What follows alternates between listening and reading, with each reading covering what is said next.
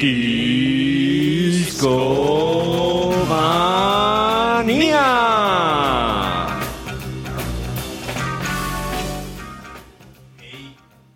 ¿Qué tal amigos? ¿Cómo están esta noche? ¿Qué onda, chavos? ¿Cómo andamos? Todo Es la que hay. Está bien loco esto. Muy buenas noches, sean bienvenidos todos ustedes a el show de Discomanía. Muchas gracias a todos los que nos están escuchando en vivo a través de mixler.com diagonal discomanía. También a todos, si tú amigo que nos está, amigo o amiga que nos estás escuchando a través de iTunes o SoundCloud, te mandamos un abrazo también. Esta noche nos reun- nos reunimos como cada jueves a las 10 de la noche eh, para cotorrear, tener una buena charla. Pero hoy tenemos un tema muy especial, ¿no es así muchachos? Oh, sí. Así. Pero antes de iniciar esta conversación, como cada jueves, pues tengo a mi derecha, les presento al buen Rash Pro. ¿Cómo estás, amigo? ¿Qué onda, chavos? Para los que nos escucharon la vez pasada, el Rush Pro juntito. Síganlo en Twitter como Rash Pro juntito, por favor. Pues aquí echando despapalle. Terminando, terminando de hacer lo que empezamos la, la sesión anterior de Discomanía. Rendirle un buen tributo a este gran disco que considero yo y que consideramos todos, creo, aquí en la cabina. La música se divide antes y después de El Sargento Pimienta. Y así debería ser la vida, ¿no? Así debería ser la vida. Y a un lado de Rash tenemos a Mr. Pink Floyd, conocido por algunos como Richard Kaufman. ¿Cómo estás, viejo? Que es la que hay. Muy contento de regresar aquí a la cabina. Llevaba una semana de ausencia. En el show pasado la gente preguntaba dónde está Richard Kaufman. Eh, vivo se lo llevaron, vivo lo queremos y pues Vivo lo trajeron. Discomanía cumple y se los regresamos vivito y coleando desde Puerto Rico para el mundo. Así que quiero presentar aquí a mi derecha al líder del equipo de investigaciones de Discomanía. El equipo de investigaciones especiales, Especiales. de Discomanía. Es el gran y único Aure Carvajal. ¿Cómo están amigos? Eh, una, un grato saludo y una feliz noche. Todos estamos por aquí bastante contentos de volvernos a reunir. Mm, la semana pasada tuvimos un gran show eh, hablando sobre un poco del contexto que fue, el, qué fue 1966, qué fue 1967. ah, y luego nos dedicamos a hablar, casi terminamos la primera parte del lado A de, de Sargento Pimienta. No lo logramos porque decidimos darle a esta segunda parte sobre el lado B y las últimas dos canciones del lado A. Pero hay mucho de, de qué hablar acerca del Sargento Pimienta y un, un punto importante que habíamos dejado a propósito este, de largo en el primer show era el tema de la portada. Eh, sin duda, además del impacto eh, sonoro del disco, también hubo un impacto que podemos llamar pues, de diseño visual que creo que cambió, o bueno, más bien sí pienso que cambió la forma en que, en que las portadas de los discos o la, o la relevancia de las portadas de los discos tendrían eh, en el futuro. Aquí tenemos la portada. Eh, mi querido Rash, ¿cómo la describirías? Fíjate que es como un collage de personajes famosos. Eh, y obviamente en el centerpiece está pues, los Beatles, ¿no? De hecho, eh, están, bueno, ahí no, no tanto como collage, pero también por ahí metidos están sus propias figuras del Museo de Cera de Londres, si mal no recuerdo.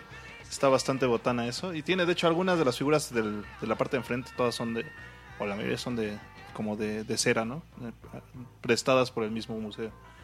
Este, Oye, en esta portada hay quien incluso pagó por, por estar. por aparecer ahí. Tíralo al medio, Babis. ¿Quién pagó? ¿Quién pagó? Vamos a ver, aquí tengo una un listado de hay 87 personas en esta portada, Son un titipuchal, chavos. que por cierto también hay rumores, ¿no? En el podcast de Paul is Dead Ah, sí.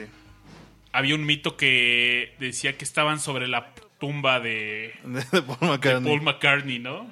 Escuchen ese programa, está divertido. Pero, por ejemplo, ¿Quién está, mi querido Babis? A ver, sin ver la lista, ¿a quién reconoces? reconozco a... Yo, yo, yo, yo sé, yo sé, A yo ver, sé. a ver, a ver. Yo reconozco a John, a Paul, a George y a Ringo.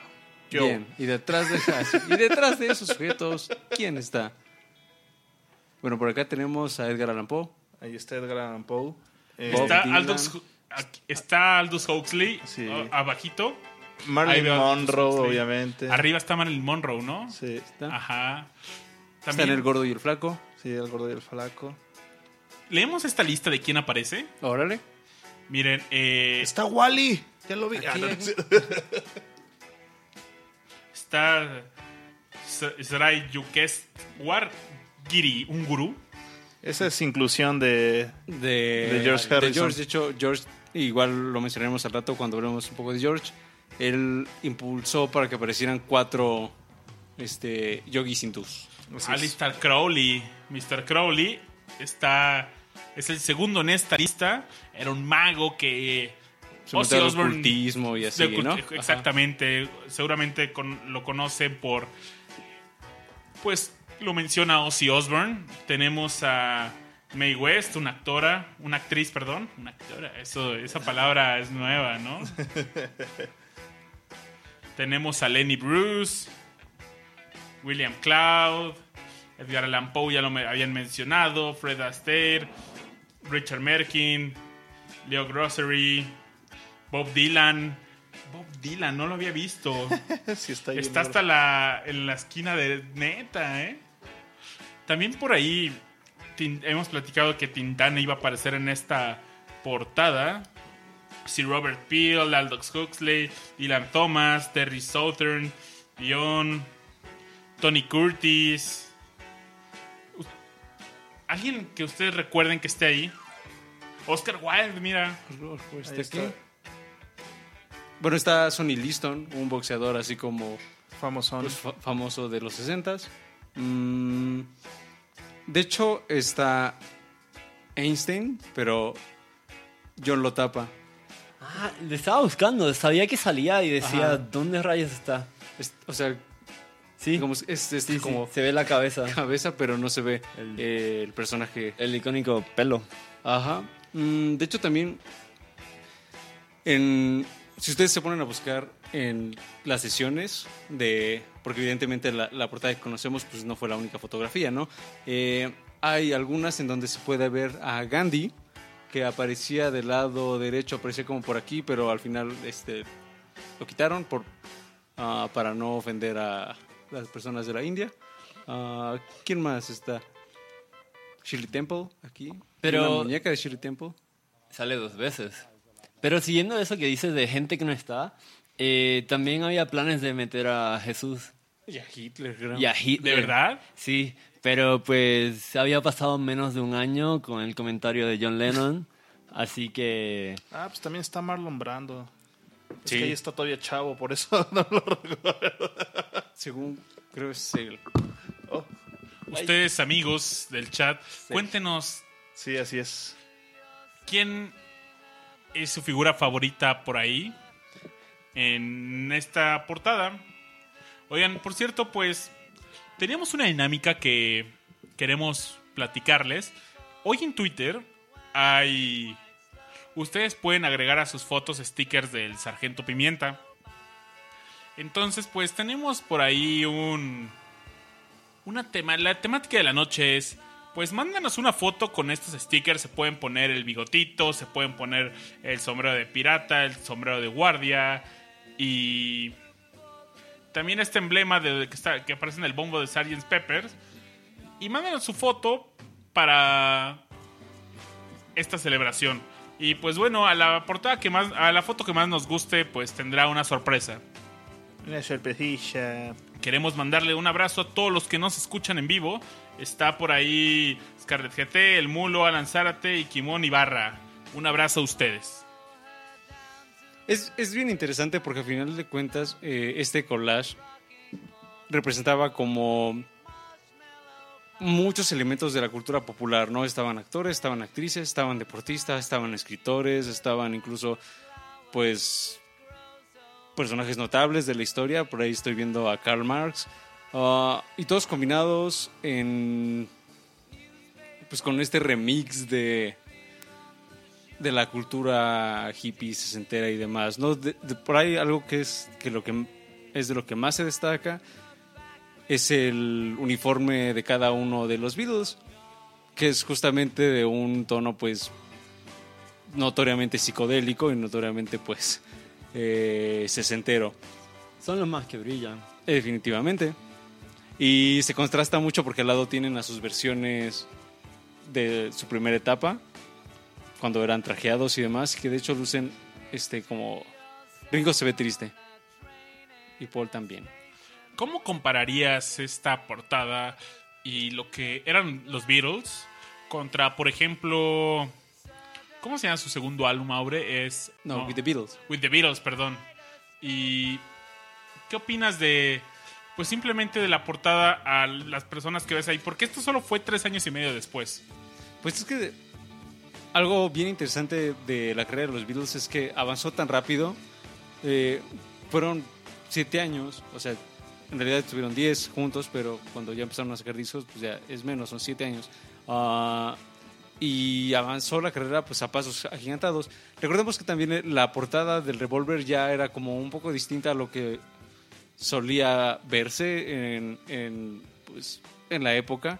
Pero definitivamente esta portada causó tanto impacto que ustedes este, no me dejarán mentir. ¿Cuán- ¿Cuántas eh, parodias le hemos visto a esta portada? Hasta los Simpsons tienen este, su propia versión. Pero no nos vayamos tan lejos. Este, The, The Mothers of the Invention también sacaron Una parodia de esta. y fue como un año después, no sé si el mismo año, pero muy cercano estuvo su, su parodia del disco We'll Do It for the Money o algo así se llama. El año pasado hicieron también un artista inglés, hizo un collage con todos los artistas y personas importantes que murieron en el 2016. Igualita que la... Y de hecho en vez de que dijera Beatles decía Brexit. no suena el estilo. Sí, este álbum de Zappa del 68, Un exactamente un año después, Sí, sí, ahora- sí. un 4 de marzo del 68 salió. Que estaban burlando de este disco y infinidad de parodias hay, pero eso lo único que nos deja claro es que fue tal el impacto del disco y del pues de la portada. Y además recuerden que también estaba como ya bien mencionaba todo el asunto de del, del mito de Police Death. Por ahí creo que el yo recuerdo que cuando yo era yo era este adolescente lo hice eh, con un CD mm, que si tú pones un espejo en medio de Lonely Hearts este supuestamente te o sea si juntabas como el espejo aquí te daba un mensaje secreto A la mitad. ajá si tú es más si ustedes tienen el disco en su casa pruébenlo y vean qué es lo que les aparece ¿Sabes? Ahora que lo dices, recuerdo que tenía. ¿Se acuerdas de los Simpson Comics? ajá También en los Simpson Comics había una ¿Había parodia. No solo en. Pues en. En los gags del sillón, ¿no? Sino también en un Simpson Comic. Yo lo tenía. Ahora, si, pasamos, si podemos pasar al tema de las anécdotas, yo les puedo contar que yo eh, de niño la portada me daba miedo. Ah, principalmente por la muñeca de Shirley Temple, que no sé si a ustedes no la saca de onda, pero a mí sí, más cuando tendría yo, este, no sé, tal vez como seis años. Pues sí, porque además es una muñeca que si te fijas está como ensangrentada, bueno, como su playera o suéter y su faldita, entonces es así como... ah, sí, y de ni- recuerdo que de niño me daba bastante miedo y en general la, la portada eh, me sacaba mucho de onda. ¿A ustedes no les pasó algo similar? Pues no, la verdad es que la primera vez que vi el- la portada del Sargento Pimienta yo me sentí muy feliz. ¿Ya estabas más grande o también... ¿Cuándo fue tu...? Yo creo que la primera vez que lo vi de haber tenido como nueve años. Mm, ya. Richard, ¿cuándo fue tu...? No, no recuerdo. recuerdas? No, no recuerdo. Pero siempre me ha gustado, o sea, nunca, nunca he pensado que me sacó de onda o algo así. Babis. Yo creo que fue. Pues en la preparatoria. Yo le entré bastante tarde a. A la onda bitlemaniaca. Al menos, pues, de investigar. Al, re- al recorrer la discografía sí me tardé un poco, pero sí, fue por la prepa. Eh, no te puedo decir que. Bueno, sí, sí me sorprendió, la verdad. Porque no, fue de las primeras cosas que encontré y estaba buscando álbumes conceptuales. Y sin, sin duda el Sargento Pimienta no nació con un, como un álbum conceptual, pero sí se convirtió en uno.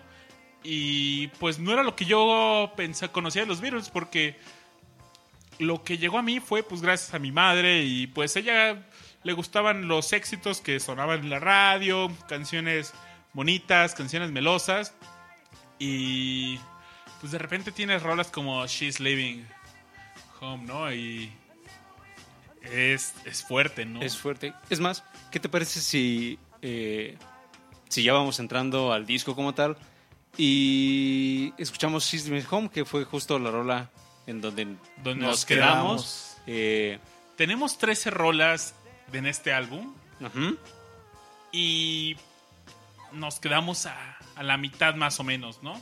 Sí. Estamos a nada de terminar eh, el lado A, que termina con Being for the Benefit of Mr. Kite, pero la rola que le antecede es She's Living Home, entonces justo esto vamos a escuchar ahorita y volveremos para comentarla, que hay buenas anécdotas con esta canción. En lo que ponemos esta rola, ¿le quieren sugerir a la banda que ponga atención en particular a algún detalle de la canción? Mm, ¿Qué se te ocurre, Ras? ¿Algún detalle que... que sea Al menos como yo les puedo particular? contar. Hay una arpa ahí que me encanta. Tum, tum, tum, tum. De hecho, vamos a hablar del, del tema de la arpa porque eh, por ahí Pues tiene que ver con... con la magia de, de la canción.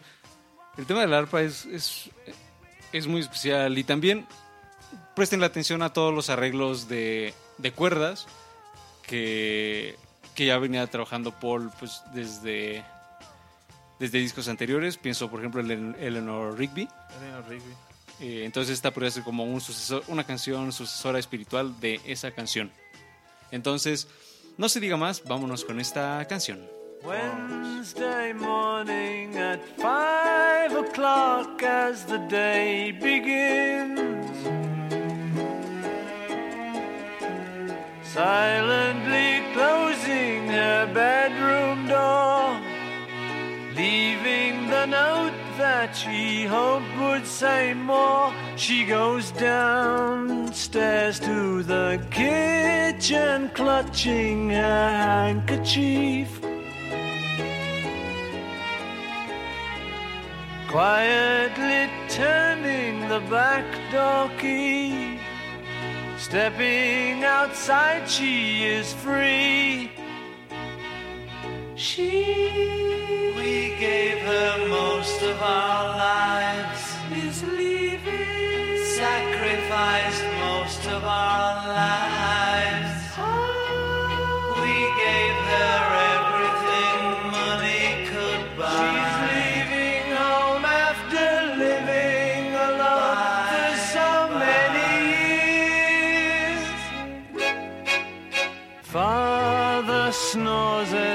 His wife gets into a dressing gown.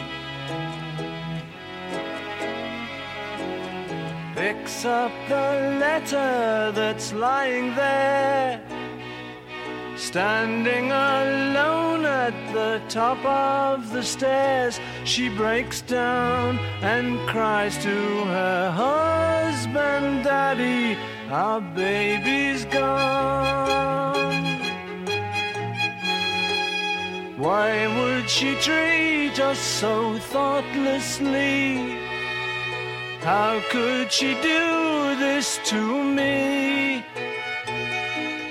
She. We never thought of ourselves. Never a thought for ourselves.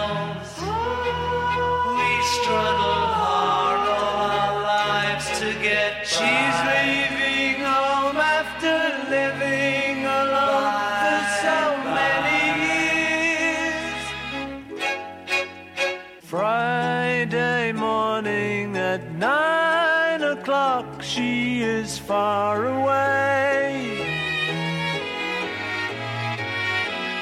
Waiting to keep the appointment she made. Meeting a man from the motor trade. She. What did we do that was wrong. He's happy. We didn't know it was wrong.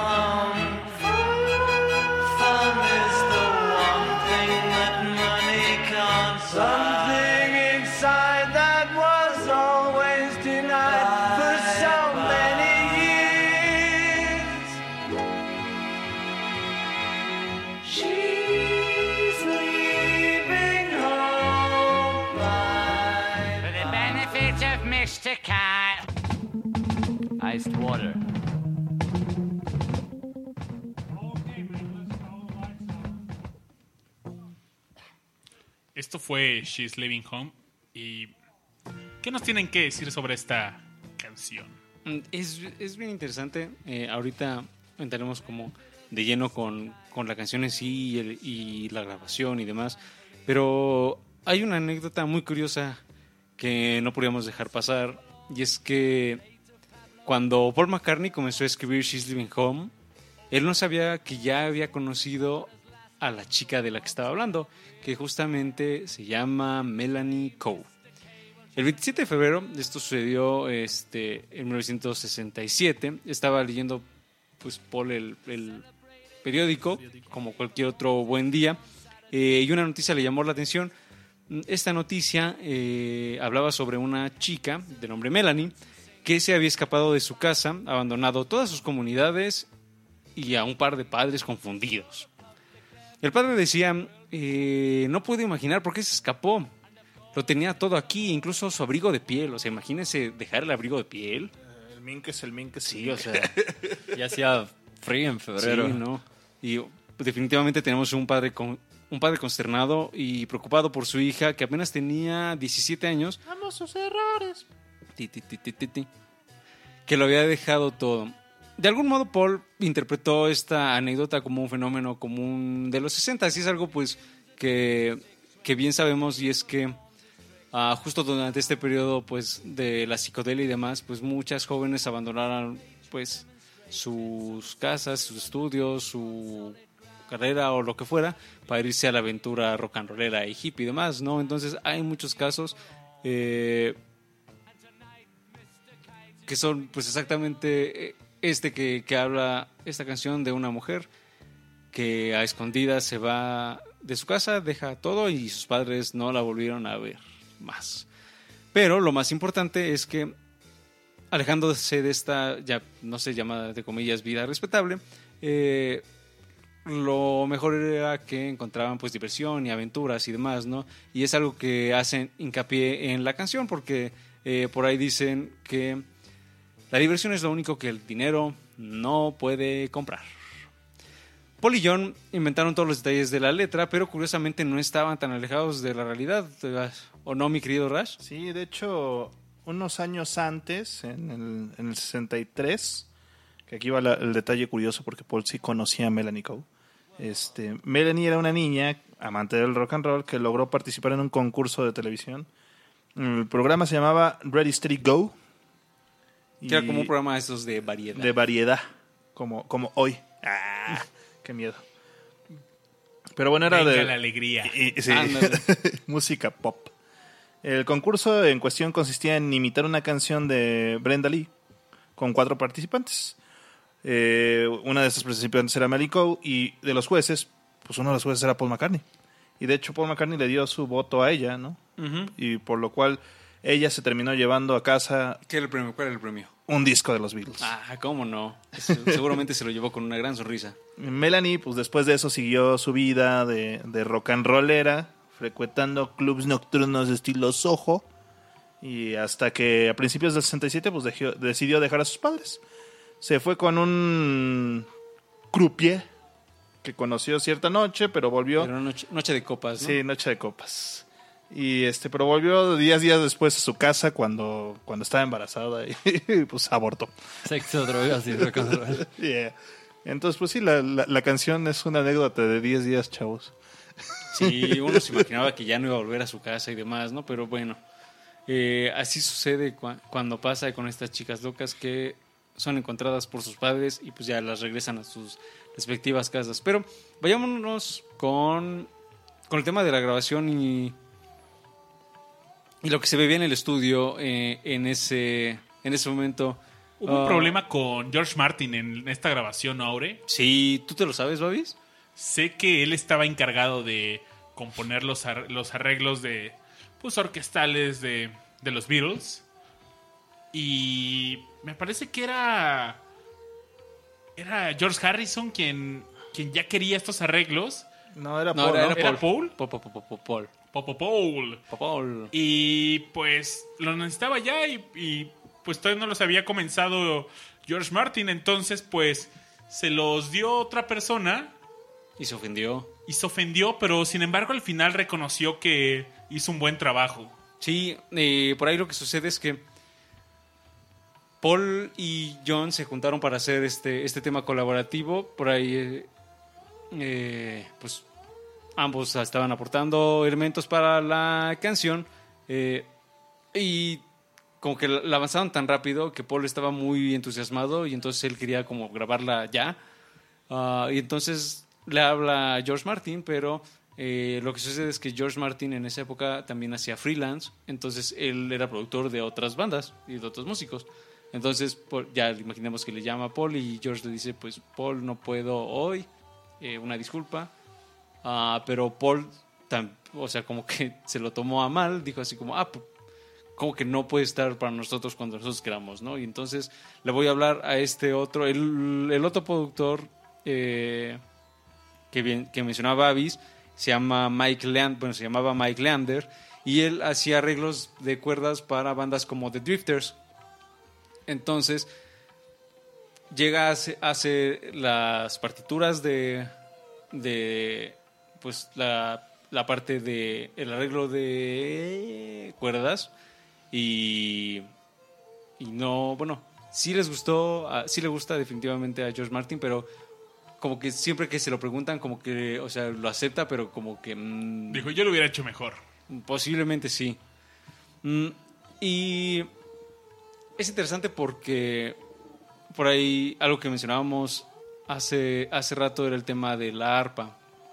Ah, y la, la música encargada de, del arpa se llamaba Sheila Brumberg y la entrevistaron eh, pues, hace no demasiado, en 2011. Mm, y ella pudo comentar un poco de cómo se vivió esta sesión. Richard, ¿tú sabes un poco de, de qué era lo que decía es- esta Sheila? Lo que, lo que pasó fue que esa parte de arpa la estaba escrita tal cual, ¿no? Si la- este arreglo lo habían escrito y ella pues era un excelente músico. Tocó la partitura exactamente como estaba escrito. Pero cada vez que acababa la grabación, Paul desde la cabina de donde están los controles, ¿no? De ingeniería, le, le dice, no, no, no, eso, eso no es lo que quiero, para, eh, para ahí. Eh, quiero algo más y no le salía, no, Paul no sabía describir qué quería. Y así hicieron muchísimas grabaciones hasta que, bueno, ya se estaba extendiendo mucho. Era viernes por la noche, todos los músicos se fueron y con esa grabación se quedó. Todo resultó al final bien porque pues este disco completo no fue un experimento de estudio. O sea, se, se rompieron todas las reglas y grabaron, eh, eh, doblaron el sonido de la, la grabación de la arpa y salió el sonido que Paul buscaba. Y así con eso se quedaron. Y es, y es bien interesante porque eh, eso que, que bien dices, esta, esta misma Sheila dice eh, que cuando ella lo escuchó dijo, ah, o sea, es realmente eso era lo que él quería, pero que... eh, y es algo bien interesante que podemos comparar con el caso, por ejemplo, de Brian Wilson. Ah, Brian Wilson cuando está haciendo Pet Sounds, él sí tenía perfecto, o bueno, seguramente Paul también tenía muy claro lo que quería, pero lo que Brian Wilson sí hacía es como explicárselo sumamente bien a sus músicos, entonces él decía, no, pues yo quiero este sonido que suene como pa, o, o no sé, o lo que fuera, Eh, y rápidamente lo- los músicos pues de la sesión pues la entendían y las sesiones fluían muchísimo más rápido.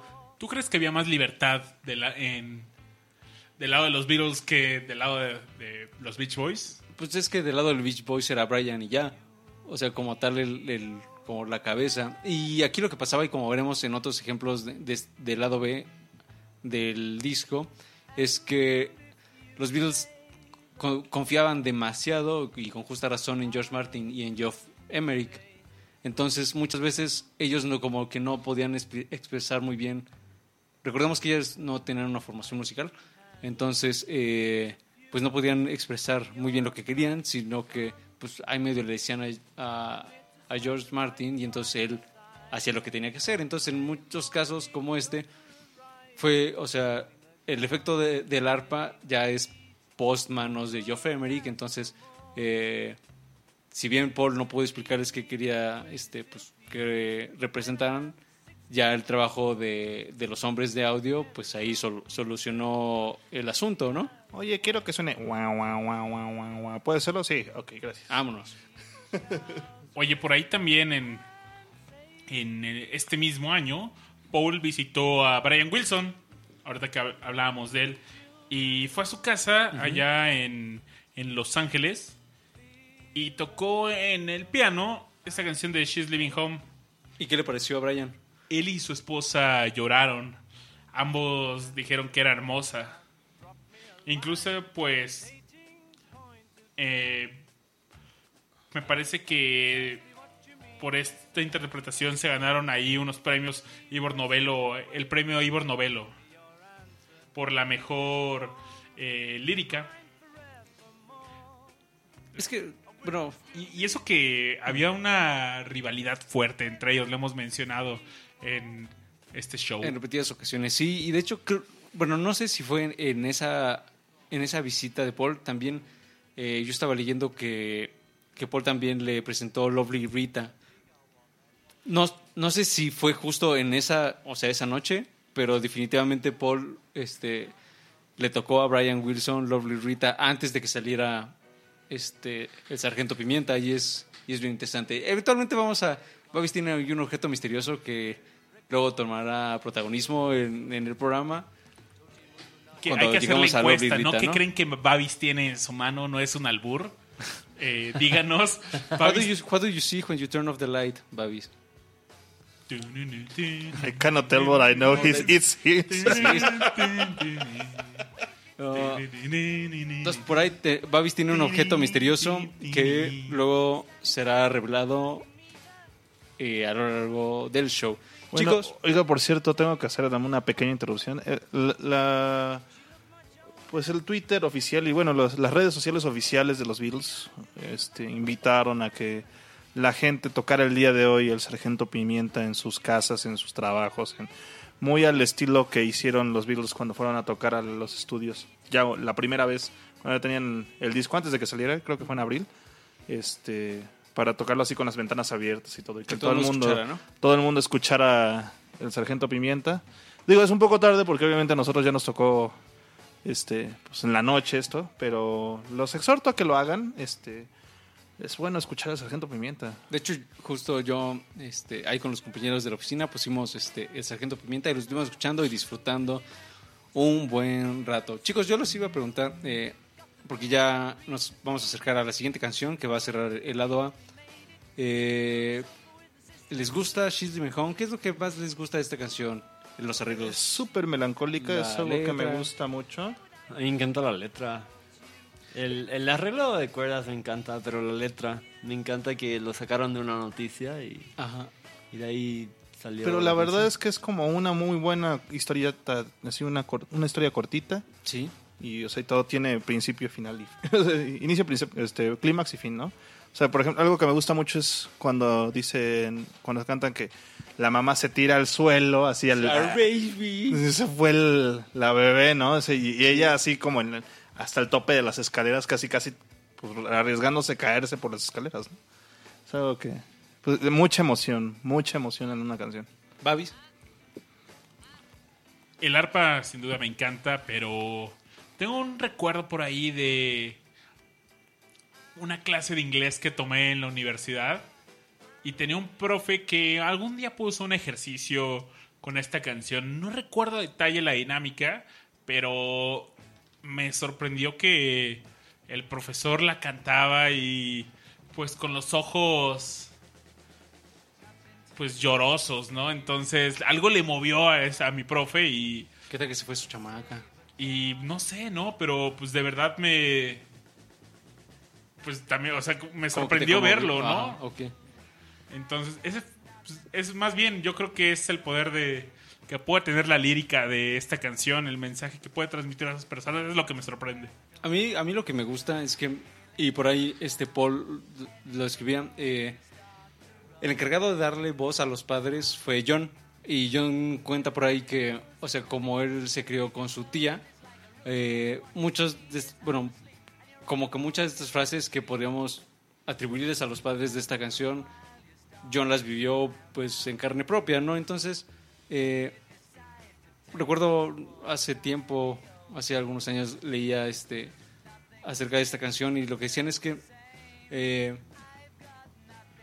no hay como malos en esta canción. Es decir, eh, la chica se escapa, pero, o sea, no es porque sus padres fueran malos con ella o algo así, ¿no? Y entonces, cuando los padres por fin tienen esta oportunidad de hablar, este Paul dice que, era así como una suerte de coro griego, era así como pues nosotros lo dimos todos por ella, o sea, realmente nuestra intención siempre fue como la mejor o como queríamos así como pues dar todo el amor posible, ¿no? Y, y al final pues no sucede, entonces eh, es interesante porque porque ¿cómo decirlo? Pues es una historia como tan real que no necesariamente tiene que tener así como los padres como villanos o a la hija como villana que los deja, sino que simple era- simplemente era algo que se estaba viendo en la época y que posiblemente quizás a, a tu profesor pues también le tocó vivir algo así o conoció a alguien así o veto a saber. No llores, Babis. Perdón, amigo. Pero es algo humano, ¿no? Sí, es, es algo que también por eso pega, es algo que, que la gente te puede relacionar, ¿no?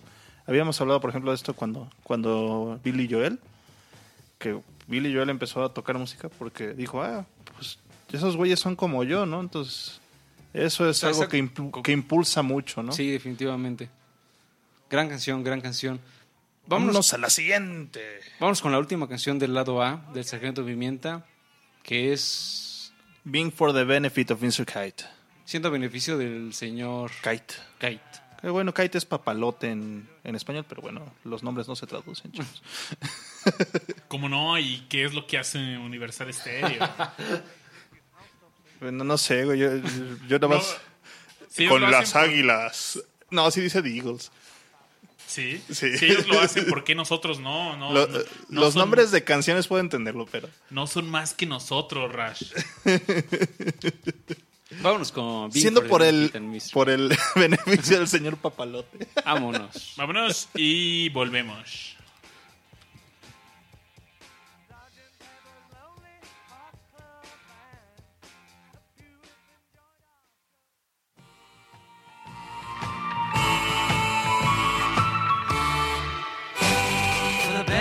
Of Mr. Kite, there will be a show tonight on trampoline. The Hendersons will all be there. Late of Pablo Frank is there. What a scene! Over men and horses, hoops and garters, lastly through a hogshead of real fire. In this way, Mr. K will challenge the world.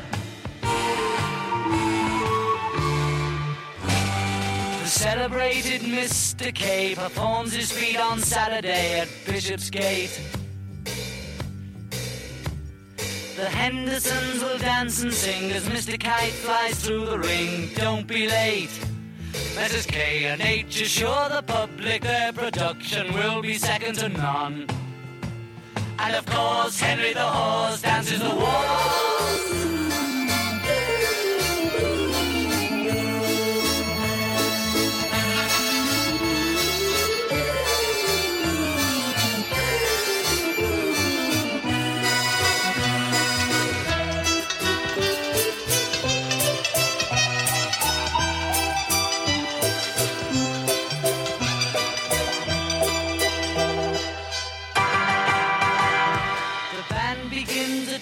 At 10 to 6 when Mr. K performs his tricks without a sound.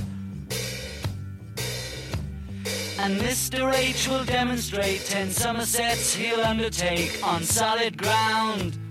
They've been some days in preparation, a splendid time is guaranteed for all. And tonight, Mr. Kite is topping the bill.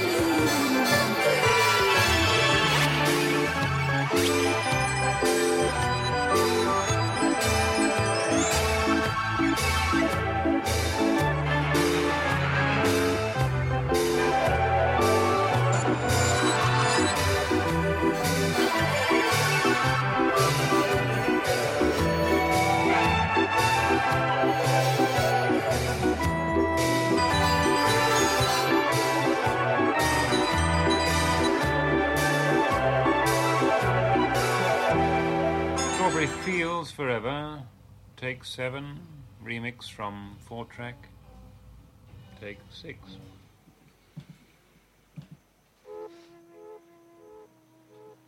Y estamos de vuelta, amigos. Pero, ¿qué queremos discutir a- ahora, mis estimados amigos? Vamos a hablar un poco sobre esta, esta canción que cierra el lado A del Sargento Pimienta. Es. Recuerdo que, cuando estábamos en el show pasado nos estábamos preguntando si, alguna de esas primeras canciones era la favorita de los que estábamos y, ninguna era la favorita.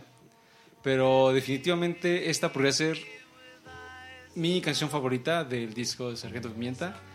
Está peleada con Lovely Rita. Ahí se van el quite, pero esta.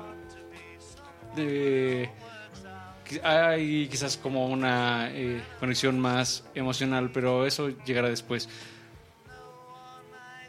Cuando los Beatles estaban, eh, estaban grabando el video promocional de Strawberry Fields, que, es de, que de hecho estamos escuchando en este momento, de fondo, eh, fueron a Kent, esto sucedió a finales de enero del 67. Entonces, mientras estaban en las grabaciones, por ahí, eh, aprovechando un rato libre, John se fue a una tienda de antigüedades en donde compró un póster victoriano que creo que era de 1843 o por ahí. Eh, el póster presenta esencialmente una función de circo. Chicos, ¿Ustedes ubican este póster? Fíjate que lo había visto en alguna vez en el- la antología. Creo que era la antología, no me acuerdo. No recuerdo, pero sí ya lo había visto yo antes, pues por, por investigar, ¿no? Este, ¿Cómo, cómo lo describirían? Se lo vamos a compartir a la gente que nos está escuchando en vivo en Mixler. También, por supuesto, lo vamos a tuitear mientras les paso el link. Pero hay una persona de cabeza agarrándose como de un asta, pero como puntiaguda, ¿no? Sí, tiene Sí. una como trompeta, ¿no? Está tocando una trompeta. Ah, la trompeta no la había visto. Y por otro lado sale como otro brother sacando la panza. No sé qué es, ¿no? ¿O qué Creo está que es haciendo? como ¿Qué está haciendo? Díganme. Es un gigante, el hombre. O, o un gimnasta también puede ser. Puede ser, ¿no? Pero sí, sí está sacando la panza. Sí, sí, sí. Por lo menos el pecho, carnal. Era un hombre... que de hecho está como, como pose de. Soy fuerte. Ah, no, no. no, no, como de, como de, de paloma. Lo interesante de, de todo es que en realidad John no hizo muchos cambios al texto que aparece en el póster. Eh, Es decir, mucho de lo que se lee aquí pasó directo a la letra de la canción. Por ahí dice, va a ser la noche que cierra la temporada. La última de tres, de tres funciones, siendo para beneficio del señor Kite. No entiendo por qué quieren decir siendo para el beneficio del señor Kite. El señor Kite era el, el gimnasta, ¿no? Este, Era un. Tengo entendido que era un miembro como de la del circo. flotilla. ajá, de- Pero ¿por qué para el beneficio de él? Es- eh, y lo he buscado, nunca lo he encontrado. Sí, creo que yo estoy en mismas. Y creo que es más, tanto. record- O sea, pensemos que este es un póster de 1843. Entonces, eh, por ahí está la anécdota de que cuando Paul y, y John estaban viendo así como el póster, cuando se reunieron para como preparar la canción, este. Ya lo ven y habla, por ejemplo, el póster que aquí estamos viendo, habla del señor Henderson, que es celebrado por su Somerset. Eh, No, por aventar, o sea, como que avienta cosas cuando está dando este piru- piruetas. piruetas. Entonces, o sea, si ustedes buscan en, en un diccionario, así como o en Google o algo así, que es un Somerset o traducir tra- Somerset, no, se- no les va a aparecer, porque Somerset ya es, es una palabra que pues ya no se usa y que fue suplantada por Somersault, que es Ah, como eso- el... A eso me sonaba. Ajá. La, pues, sí, las vueltas. Exactamente, y entonces por eso en, en la canción dice que va a dar so somersaults así por hoops and guards, tan, tan, tan, tan, y va a pasar a saltar gente y fuego y demás, ¿no? Oye, Aure, esta canción, ¿a qué te huele? A ¿La hueles? serrín, a serrín. A serrín, ¿no? Tierra y libertad, ¿acaso hablan ustedes? como a feria. A ver, una pregunta. eh, ¿Ustedes han ido a, a un, A un circo? carnaval, un circo. Yo hace Sí. mucho, mucho. Sí, yo también mucho hace no. muchos años. ¡Vamos! Vamos. Al circatay de manos. Al circo Atay Atay de hermanos. Eh, yo recuerdo que haber ido a uno, pero también, o sea, no tendría más de 10 años. Pero mm, mm, mentiría si les dijera eh, que recuerdo los aromas, o mucho menos, pero de- definitivamente recuerdo la serrín, recuerdo los animales. Y aquí había un animal que era el caballo Santos, que les, le cambiaron el nombre a Henry. Henry the Horse dances the waltz. baila el, el vals, el, el, el Henry, miren nomás. Y también iba a haber un espectáculo en donde, según estamos viendo en el póster, creo que es eh, el mismísimo Mr. Kite iba a caminar por la cuerda floja. Entonces, imagínense a los niños felices con este espectáculo. Ah, ¿Qué más, hecho, ¿qué más iba a haber? Aquí abajito dice, abajo de lo de Henry, bueno, que no es Henry, es Santos. Santos. Dice que el señor Henderson iba a, alojar, a, a arrojarse 21 Somerset on solid ground. O sea, se iba a dar 22 marometas. 21 marometas. Es muy gracioso. El póster menciona la palabra Somerset muchísimas veces. Es Es como, como el el gran highlight, ajá, espectáculo de- del, del Piruetas, circo. chavos, piruetas. Muchas, 21. Y que iba- además iba a terminar co- cruzando este como una rueda de fuego real y dice real fire, o sea, no es no es fuego falso, no se vayan con la con la con la, fin- finta. Eso es- del papel celofán, no, no, No, no. no, eso no, es. CGI. No, no era. ¿Cu- ¿Cuál 4D? Ni que la chingada. era fu- fuego el fuego más real que se puedan imaginar. Esto sucedió, bueno, el, el- el- el gran evento al que tristemente no pudimos asistir, asistir nosotros sucedió una tarde de un 14 de febrero. 14 de febrero, mira el Día del Amor y la Amistad, que todavía en aquella época, según yo, no se celebraba. Tres años, an- tres años, tres días antes de mi cumpleaños. Algo interesante es que decían, y que también aparece en la letra de, de la canción como tal, es que es la forma en la que Mr. Kite will challenge the world. O sea, él va a como demostrar su, ¿qué diríamos? Su, Su valor, su valor, su gallardía, su, Sí, gallardía es una buena palabra, suena bien. su habilidad en, en este espectáculo circense. Que, que- que él no se anda con medias tintas. No, pues, oye, eso del fuego real, pues no está fácil. A mí nadie me dice gallina. ¿Cómo me dijiste? Gallina. ¿Cómo fue, cómo fue la, la grabación de, de, esta canción? Eh, por ahí, si bien la canción fundamental, fundamentalmente es de John, pues Paul le ayudó a adaptar algunas de las frases. Las grabaciones empezaron eh, en febrero, fueron en total cinco sesiones, empezaron el 17, seguida del 20 de febrero y luego hasta el 28, 29 y 31 de marzo estuvieron haciendo pues arreglos y eh, acciones de overdubbing. La primera sesión, como acostumbraron ellos, empezó en la noche, empezó como a las 7 de la noche y terminó hasta las 3 de la mañana. Hubo siete tomas ah, y hasta la séptima dijeron, bueno, esta es como la buena. Y lo que hicieron, y seguramente ustedes lo, nota- lo habrán notado en la canción, es que eh, mientras John estaba grabando la parte de vocales, la cinta que corría estaba este, algunos ciclos, un ciclo este, más lenta para que le diera ese efecto como de un poco más grave a la canción. Entonces por eso Tonight, Mr. Kite is is topping topping the bill. mm, With cream fly like butterfly. George Martin tocó, tocó partes de, del armonio, de, una- de un armonio. Babis, ¿tú sabes qué es un armonio? Es un instrumento como si fuera un órgano, sin Una tubitos. pianola. Es un instrumento de. Es un instrumento de viento, un piano, por un teclado. Pues de viento es. Tiene origen alemán, sin, si no mal recuerdo. Lo, lo curioso de, de por qué eligieron este el, el armonio es que eh, John le pidió a, a, George Martin que diera como todo este, o sea, que, que el escucha realmente se sintiera en un circo y que escuchara los sonidos que escucharían en un circo. Entonces, este, por ahí se les ocurrió este, pues incluir instrumentos como justo este armonio. Mm. Por ahí creo que George Martin recuerda, recuerda la petición de, de John, ¿no? Eh, ¿Alguno de ustedes la recuerda?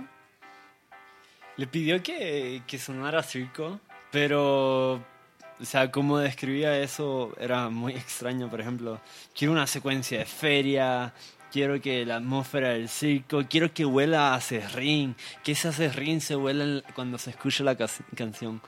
Rash, ¿cómo tú harías que una canción huela a serrín? Está cabrón, güey. Es el teléfono, parece carpintero. Porque hace rin. Porque hace rin. Porque hace rin. Sí, no, no, no tengo idea cómo puedes hacer eso. Le pones sonidos de serrucho. Oye, oye, oye, qué pedo. Quiero que, que, que mi canción huela a campo. Campo. ¿Cómo le Pero hacemos? es- eso se me ocurre mucho más fácil. eh, viento sobre el, el pasto alto, algo así. Pero que huela aparte, eso es lo, lo mejor. Pues cuando escuchas eso, hueles campo, no sé. Hay que hacer un día un especial de discomanía de canciones que ¿De huelen campo? a campo. Ya hicimos el de trenes, ¿no? Pues uno de campo. Sí se puede. Sí, seguramente. Pero de hacer ring sí está a nivel 10, güey. De hecho, este, este tipo de puntadas de John, o sea, eran desde siempre. De- el mismo George Martin decía este, que John era como el menos elocu- elocuente al momento de como describir lo que quería. Tan es así que ni siquiera llegaba a hablar de, instrumentos ni nada, sino que él se refería a lo que, lo que quería transmitir con, con sentimientos o con colores o con olo- olores, ¿no? Recordemos, por ejemplo, que, que en Revolver por ahí le pide a George Martin que su voz suene como si estuviera cantando en la punta del Himalaya, ¿no? Entonces, ese tipo de puntadas, pues ya George ya se las conocía, decía, "Ah, pues es John, entonces, pues, ¿qué le vamos a hacer? Eh, Oye, mi, oye, Paps. quiero que suene como a... te- Tengo una idea, cabrón. Y... espérate, espérate, espérate, espérate, Una rola. Vamos a hacer un podcast que Suene como a...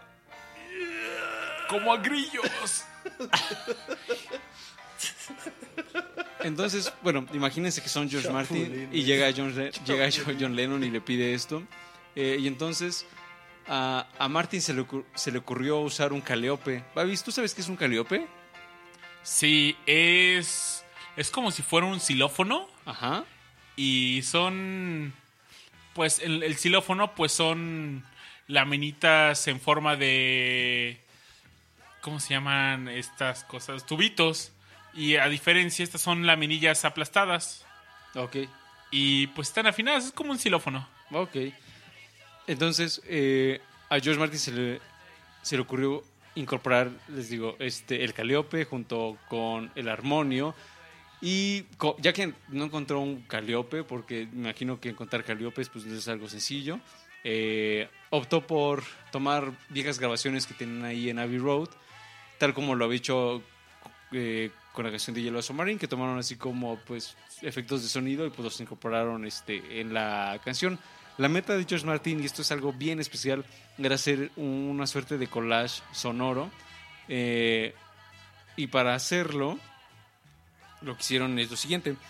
George Martin le dice a Geoff Emerick, eh, tráete todas estas cintas del Caliope y de, imagino que del, no, bueno, el armonio no, pero al menos lo del Caliope le digo, a ver, tráete todo lo que tenemos, córtalas, y las cortaron ahí con, con las tijeras, manita, así, pues, a ti, ti, ti, eh, ya tienen los pedacitos de, de, de las cintas y le dice, pues arrójalas a la área a ver qué pasa. Y ya, entonces las arroja efectivamente George Emmerich, caen al piso y ya las empiezan como a armar, ¿no? Pero es curioso porque George Martin dice, eh, ah, pero ya las juntamos y curiosamente sonaban igual.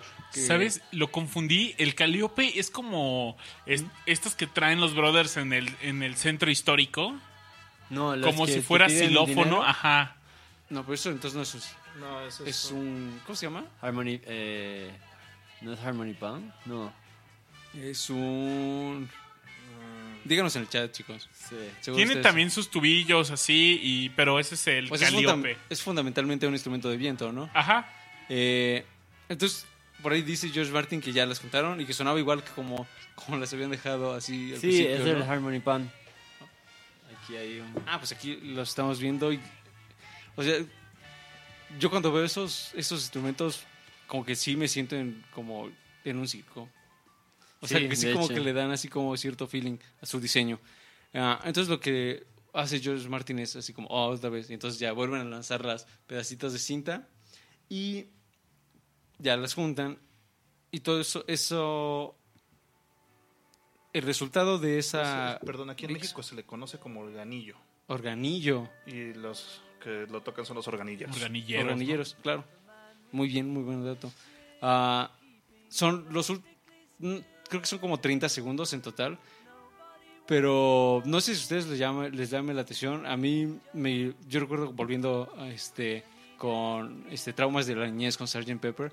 ah, yo recuerdo que cuando En es- este episodio. en ¿no? este episodio, eh, esa canción también me daba bastante miedo, sobre todo por el final, cuando se aloca así y empieza, que es justamente el resultado de este collage. Ah, pues definitivamente es algo muy especial y también algo que la que podría estar acercando esta canción como a onda también psicodélica. O sea, esta, estos pues sonidos medio pues no sé, como el sonido del collage, o sea, que es una mezcla de muchas cosas que no se podían eh, esperar. Creo que ayuda a que la canción tenga un bueno, a mí me parece, no sé ustedes, que este collage como que le da un aire un poco medio creepy. Mm, Ah, sí, sí, medio- te entiendo. Sí, Ajá, sí. o sea, sí, sí, sí, es como. o sea, es algo que, que no te espera como De hecho, lo ocupan también mucho para películas de terror y cosas por el estilo, ¿no? Que es así como que suenan. Son, pues, des- no es armónico como tal. exactamente. Es diarmónico, disarmónico, Atonal. atonal. Atonal, puede ser. Sería una buena definición. Pero sí, eso se, se ocupa mucho también como en, en películas de, de miedo. Por ejemplo, la, el violín este de, de Psycho, ¿no? Eh, o sea, eso no es armónico, eso... De hecho, es estridente hasta cierto punto. ¿Qué tal si nos vamos a escuchar esto y... No, la siguiente rola, porque ya, ya escuchamos Being for the Benefit of Mr. Kite. Vamos a darle la vuelta al disco. Ya le vamos a dar la vuelta al disco.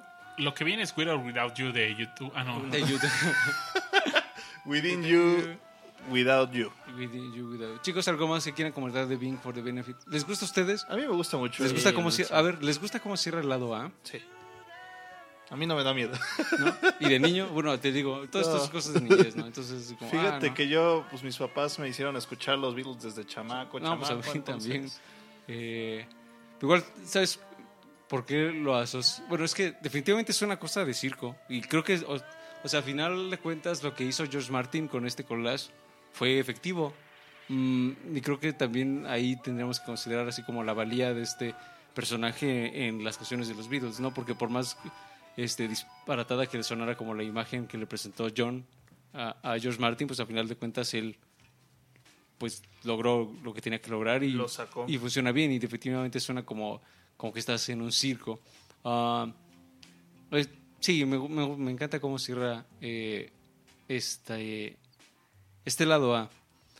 Y el lado B empieza con un estilo completamente diferente al, al lado A y creo que al resto del álbum. Entonces, Babis, Nos vamos con George Harrison. Vamos, vamos, me parece bien. Vámonos.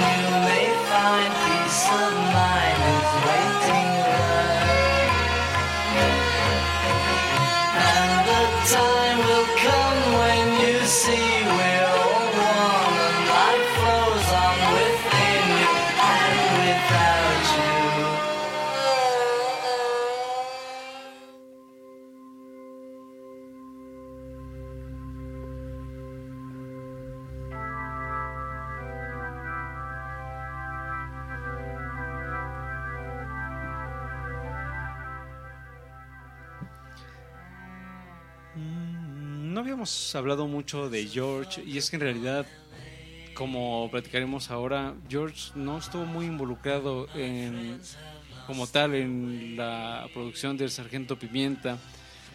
Luego de, de Revolver, eh, George se fue a la India. Y entonces, ahorita les contaremos algunas de las cosas que, que vio por allá, ¿no? Pero en, cuanto a Within You, Without You, George empezó a escribir esta canción a principios del 67. Y esto sucedió en una fiesta en casa de Klaus Burman, o Borman, que era, era un artista y músico que los Beatles conocieron cuando estaban en, en Hamburgo. Ah, antes de que se incorporaran el resto de los instrumentos hindús, se compuso la canción en, en armonio, que era como el instrumento que más estaban in- incorporando en este, en este disco. Ah, aquella, aquella fiesta en casa de Klaus eh, terminó con una conversación que giró en, en torno a temas, mesafi- en temas metafísicos ah, y por ahí recuerda George que, que terminaron hablando de algo como el espacio que evita que los individuos reconozcan las fuerzas naturales que lo unen al mundo. Es, son tema- temas definitivamente metafísicos, ah, pero a los cuales George ya, este, ya se había acercado luego de su viaje a la India. Esta es la segunda canción que fue influenciada por la música hindú, la música clásica hindú. La primera fue Love You Too de Revolver, que ya escuchamos y que los invitamos a volver a escuchar. Es un, es un gran tema porque incorpora instrumentos clásicos como la cítara y la tabla que no eran precisamente pues populares en la música pues Occidental. Exactamente. Yo, y, bueno, cuando termi- se termina eh, el, el revólver, George y Patty Boyd dijeron, eh, vámonos a visitar a Ravi Shankar, que es un músico súper importante dentro de la música clásica hindú.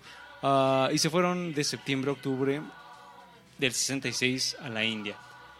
Harrison se unió como uno de los estudiantes de Ravi en Bombay hasta que mm, la gente se enteró de que estaba pues en Bombay y lo bombardearon este periodistas y fans y demás, ¿no? Entonces lo que optaron ellos es eh, vámonos a un a un bote, a un bote, una casa bote, a una casa flotante y se fueron mm, Ravi Shankar, Patty Boyd, George Harrison y la esposa de Ravi Shankar que se llamaba Kamala y ahí bueno creo que le fue súper bien a George porque Ravi Shankar le dio clases particulares el resto de su estancia. Entonces, imagínense, pues, cómo, cómo pudo haber este, aprendido lo mucho que aprendió. Y además también se adentró a textos religiosos. Por ahí está la autobiografía de un yogi, que es un texto muy importante de- dentro de la incorporación del yoga eh, en Occidente. Y también le, leyó un libro que se llama Raj- Raja Yoga de Swami Vivekananda. Swami Vivekananda es un filósofo eh, de la filosofía Vedanta. Es una escuela de pensamiento muy importante en la India. Y seguramente leyó otros, otros textos fu- fundamentales dentro de la filosofía hindú, pero definitivamente esto ah, lo marcó para, para entender al mundo de otra, de otra manera. Incluso sabemos que, que se empezó a, a interesar por temas de meditación, se acercó a cosas como del canto hindú ah, y demás. Entonces, cuando George regresa a, Inglaterra en octubre, eh, las cosas pues ya cambiarían para siempre, ¿no? O sea, para él ya no vería el mundo igual. Babis, ¿tú sabes qué, qué, qué decía George? O sea, te- tengo entendido que no estaba precisamente como, pues, cómodo, a gusto con, pues, con la banda, con el mundo, o al menos con Occidente. ¿Tú sabes qué, qué onda con eso? Pues yo sentía que estaba en el estudio para hacer un nuevo álbum y Paul tenía la idea de hacer esta banda ficticia. Ajá, que es justo lo que ya les había mencionado del Sargento Pimienta, ¿no? Y fuera de esta canción homónima, de esta gran portada, eh, se estaba convirtiendo en algo muy difícil para él e inclusive no se estaba involucrando. Hasta ese momento tenían una banda y se aprendían las canciones, tocaban, todo iba bien, pero Sgt. Pepper fue el álbum donde las cosas se hicieron de forma distintas. las cosas terminaban con Paul tocando el piano, Ringo manteniendo el tiempo y no se habían permitido, no se habían dado el tiempo para tocar con una banda como tal. Eso es, es interesante porque, y por ahí creo que ya lo hemos mencionado en la primera parte, y es que Empezaron a ensamblar cosas, a juntar Exacto. cosas. Era entre... No quiero decir trabajos muy individuales, pero... Pues sí se perdió sea, el tema de todos los cuatro tocando al mismo tiempo. se Exacto, fue. ¿no? Se fue y esto tiene un poco de sentido también por los métodos de grabación, pues tenían un four track, ¿no? Y están limitados a eso. Pero También habíamos platicado la vez pasada que, que George ya quería separarse desde antes de empezar el, el Sgt. Peppers. Sí, O sea, el- él ya quería dejar la banda. Entonces, pues esto todavía como que le echó más fuego a la leña, ¿no? Exacto. eh, por ahí, creo que debió haber sido bastante cansado el participar en estas sesiones. Fueron 128 días, si no mal recuerdo, 120 y tantos días que duraron las sesiones de grabación del Sargento Pimienta. Entonces, y ahora consideren cuántos solos de guitarra de George hemos escuchado en este disco. Pues creo que nada más el, el solo de Sargento Pimienta. Solamente.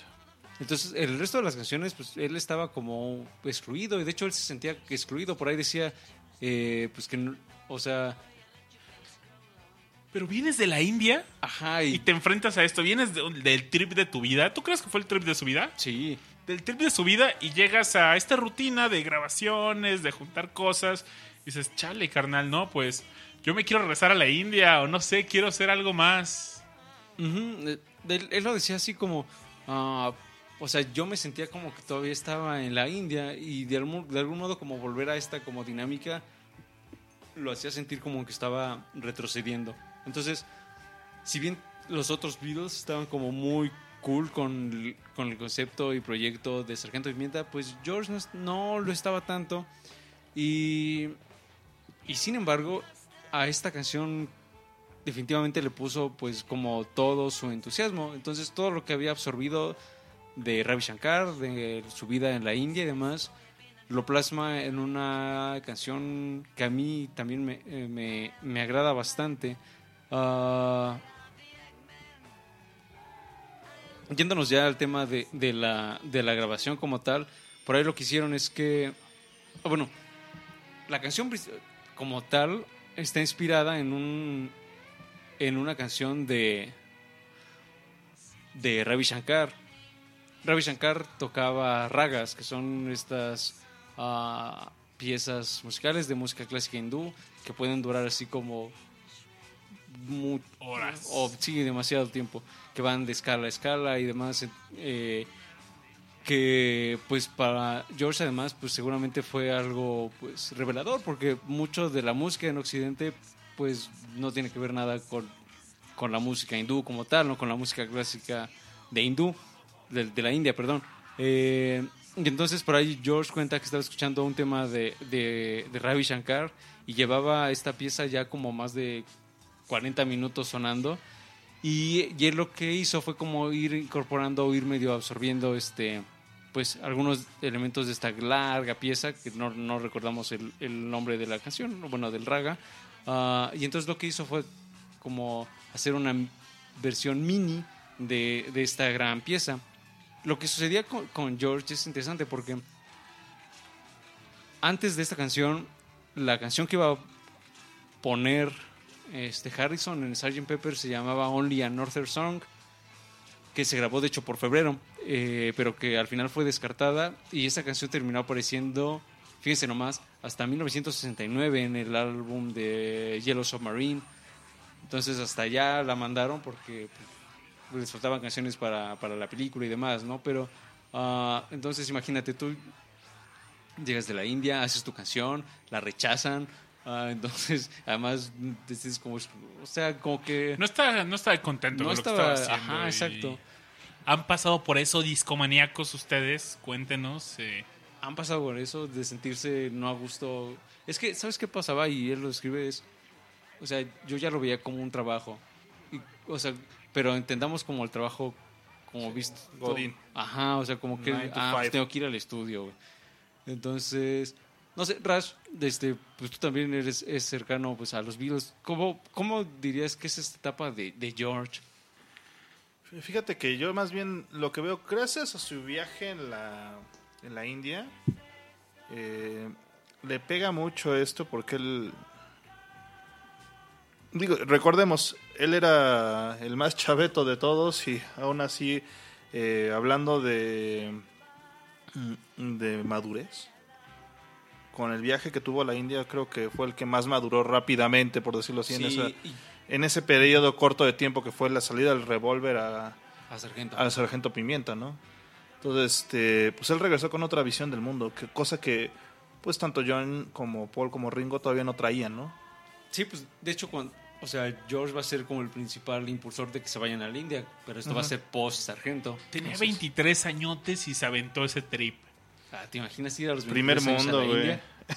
Pero también, también imagínate ir a la India en el 67, 66, 67. Sí, no, no, es lo sí. mismo ir hoy. No, no, no. Aún así, de todas maneras, o sea, todo lo, lo que hay, había o, o ya no hay, todas las cosas que ya cambiaron, de todas formas, para él es otro mundo. O sea, Sí. el viajar, y bien Richard lo puede saber, el viajar te abre mucho la, La visión. la visión de lo que es el mundo, ¿no? De lo que es ser tú. Ajá, Mucho, sobre mucho. todo eso de, de ser tú.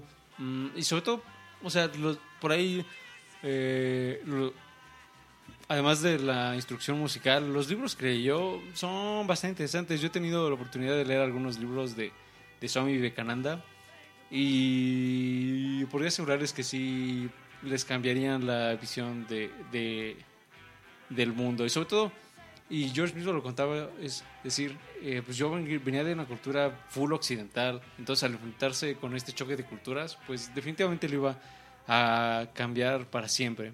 Ah, volviendo con, con la grabación de, de, de Within You Without You, a mí me parece muy bonito porque la grabación inicia en el 15 de febrero y ningún otro Beatles estuvo involucrado.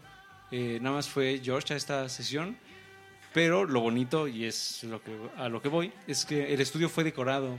Entonces pusieron tapetes, eh, las paredes pusieron tapices hindús, bajaron las luces, prendieron incienso. O sea, como que hicieron un mood muy... ¿Cómo, cómo lo describirías, Joyce? ¿Muy hippie? No, yo diría que fue un poco de respeto, ¿no? A- Eso sí, definitivamente. fue respeto pues a lo que aprendió y yo creo que como tú lo mencionaste George ya era otra persona y y una y no es otra persona sino era una mejor persona y él lo sabía entonces era como Era ambiental, yo creo. Ambiental para, para tocar, ¿no? O sea, esto de, de preparar el estudio. Y es que a veces, o sea, de todas las sesiones de Sargento Pimienta, creo que es la única en donde el estudio fue modificado para la, para la sesión. Y a mí me parece muy, por eso insisto que es algo muy bonito porque bien puede ser lo que bien dice, lo que bien dice Babis de, del tema de respeto, pero también puede ser algo como entrar en ese mood Eh, a eso Hindú. voy.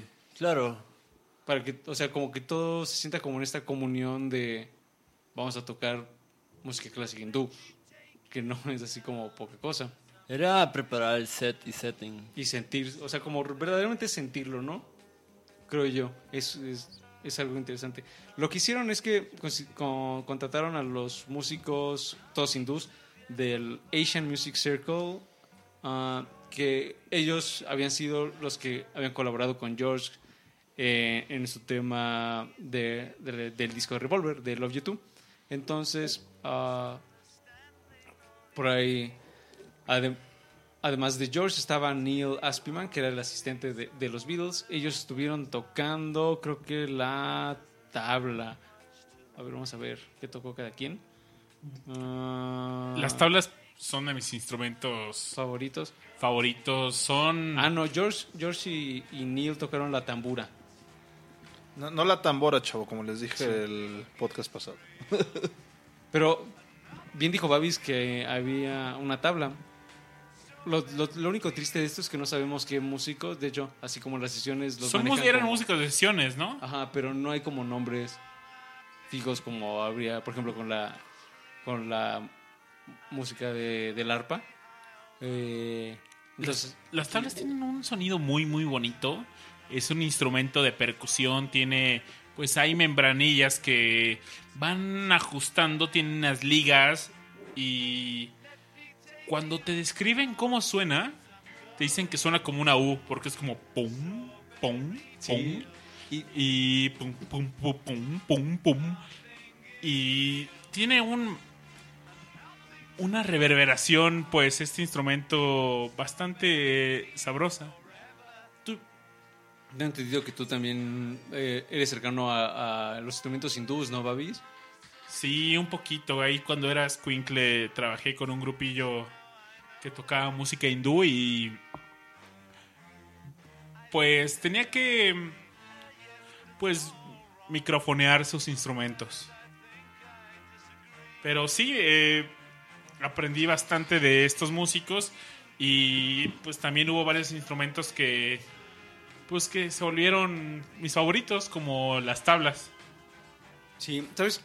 Ahora que mencionas las tablas, eh, algo que hizo George, Geoff Emerick fue que eh, justamente para acentuar ese tum, eh, prácticamente pegaban el, micrófono al como al- a la piel del, del tambor, entonces así como que lo ponían súper cerca para que se sintiera así como la vibración lo más este, acentuada posible, ¿no? Para darle ese efecto necesario que, que buscaba George.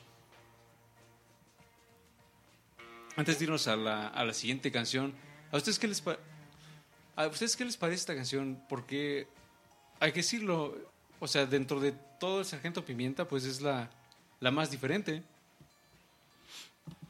Sí, definitivamente.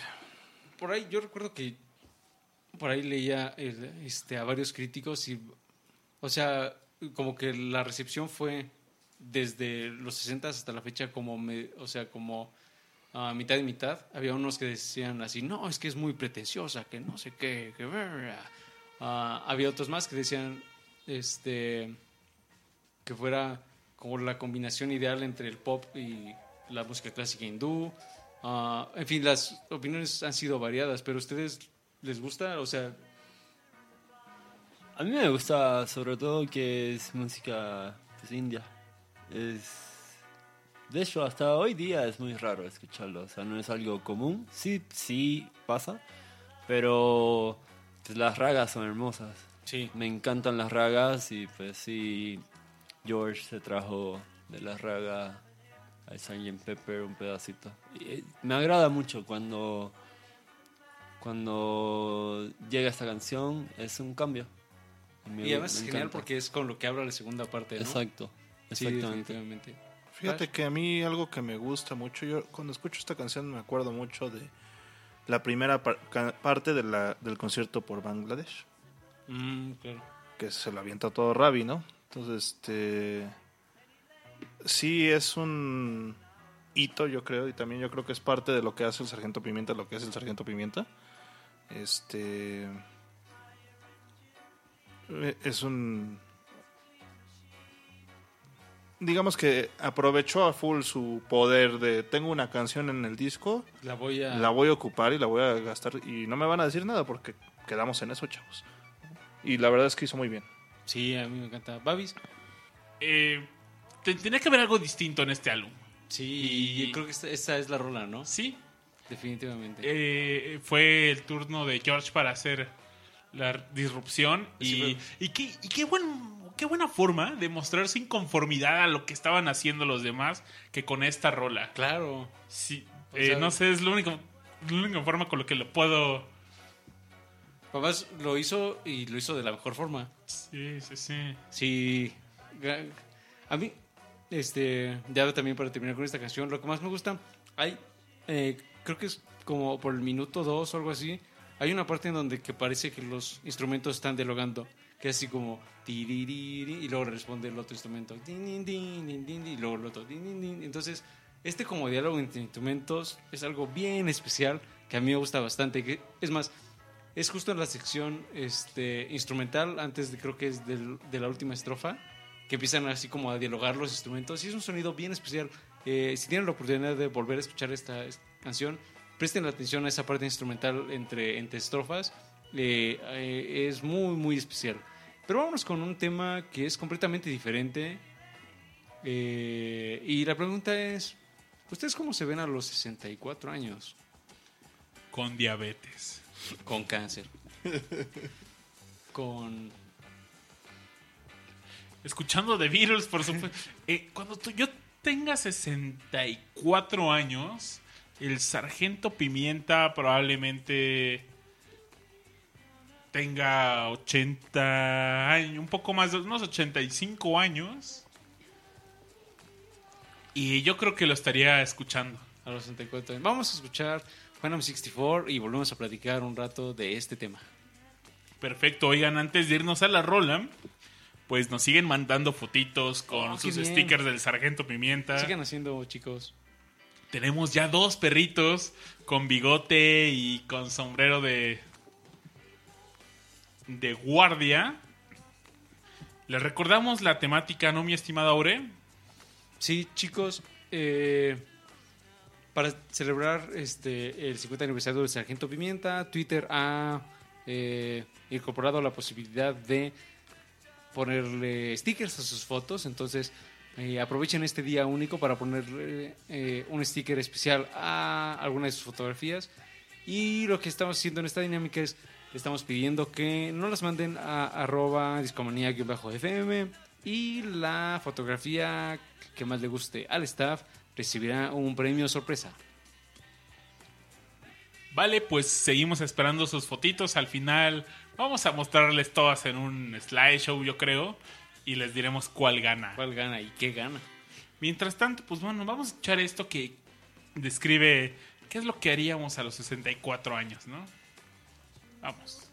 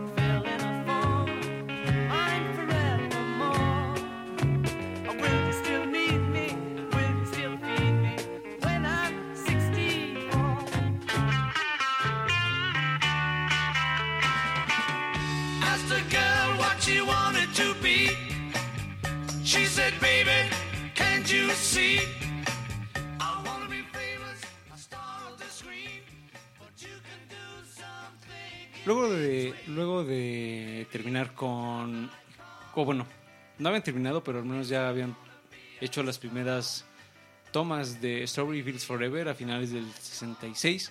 La siguiente canción que los Beatles eh, grabaron fue When I'm 64. Es más, en este momento ni siquiera sabían que el disco iba a ser Sgt. Pepper's Lonely Hearts Club Band. Pero en realidad esta canción es mucho más vieja. Es una canción pop feliz que se remonta a la adolescencia de Paul. Eh, él escribe esta canción entre los 15 y los 16 años. Mm, y el mismo Paul lo recuerda este, diciendo lo siguiente. La escribí pensando que podría ser útil en una comedia musical o algo por el estilo. No sabía qué trabajo iba a tener entonces, ni siquiera sabía, ni siquiera estaba buscando ser un rock and rollero.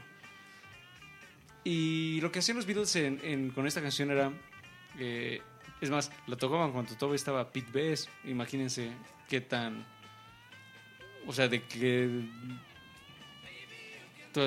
hace tantos años este, la, conocían. Eh, lo que hacían era que cuando se echaban a perder o sus amplis eh, o tenían problemas técnicos y demás, este Paul se, se subía al piano y tocaba esta, esta canción. Entonces, eh, John y Pete Best, bueno, Pete Best ya no estaba aquí, pero definitivamente John sí eh, ubicaba mucho esta canción. Ah, pues también la ubicaba y que el proceso de, de- de grabación fue muy, muy sencillo. Tan es así que esta canción llegó a ser considerada como para el lado B del, del single de Strawberry Fields Forever, a diferencia de Penny Lane, que fue la, al final la canción que fue elegida. De hecho, el mismo George Martin ah, eventualmente diría que parte de ese error que ya les comentábamos de que no, pues, no pusieron Strawberry Fields Forever, el Sargento Pimienta, fue que quizás When I'm 64, al ser una canción así como pop, pues, Bonita. pop bonita, pop feliz, ah, pudo quizás este, ayudar más a- al single en las ventas.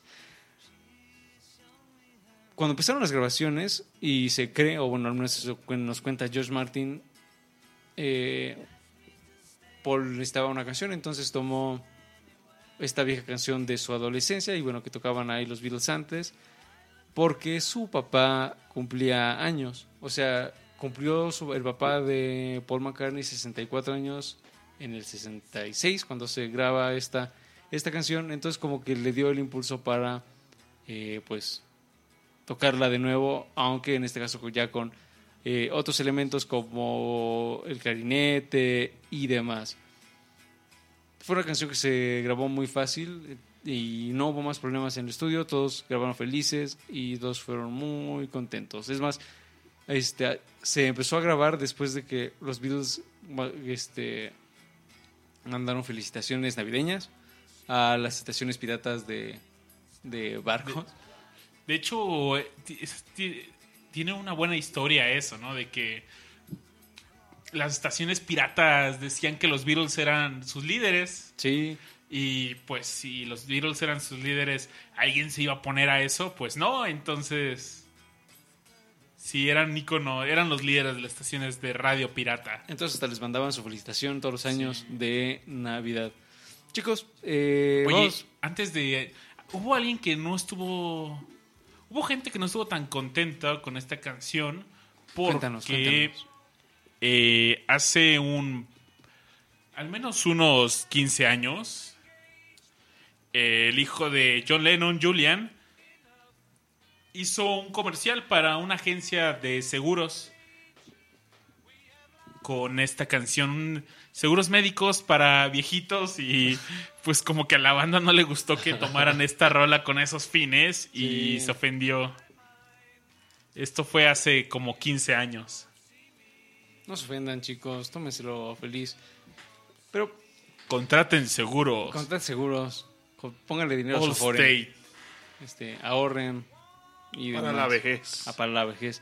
Pero lo que, lo que yo les iba a preguntar es, este, por ahí, bueno, Paul nos cuenta cómo se imagina, o bueno, sí, la, la canción le está hablando como a, como a la pareja, ¿no? De cómo va a ser como su vida en el sen- a los 64 años. Entonces valdría la pena preguntarnos, este, pues ustedes cómo se ven a los 64 años.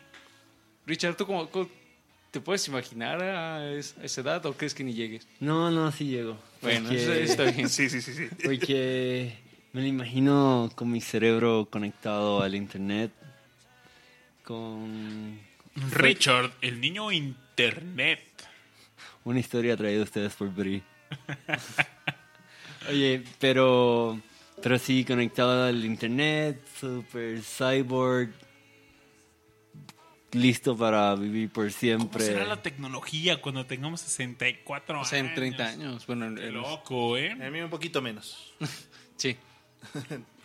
Rash, ¿tú cómo, cómo te ves al- a, los 64?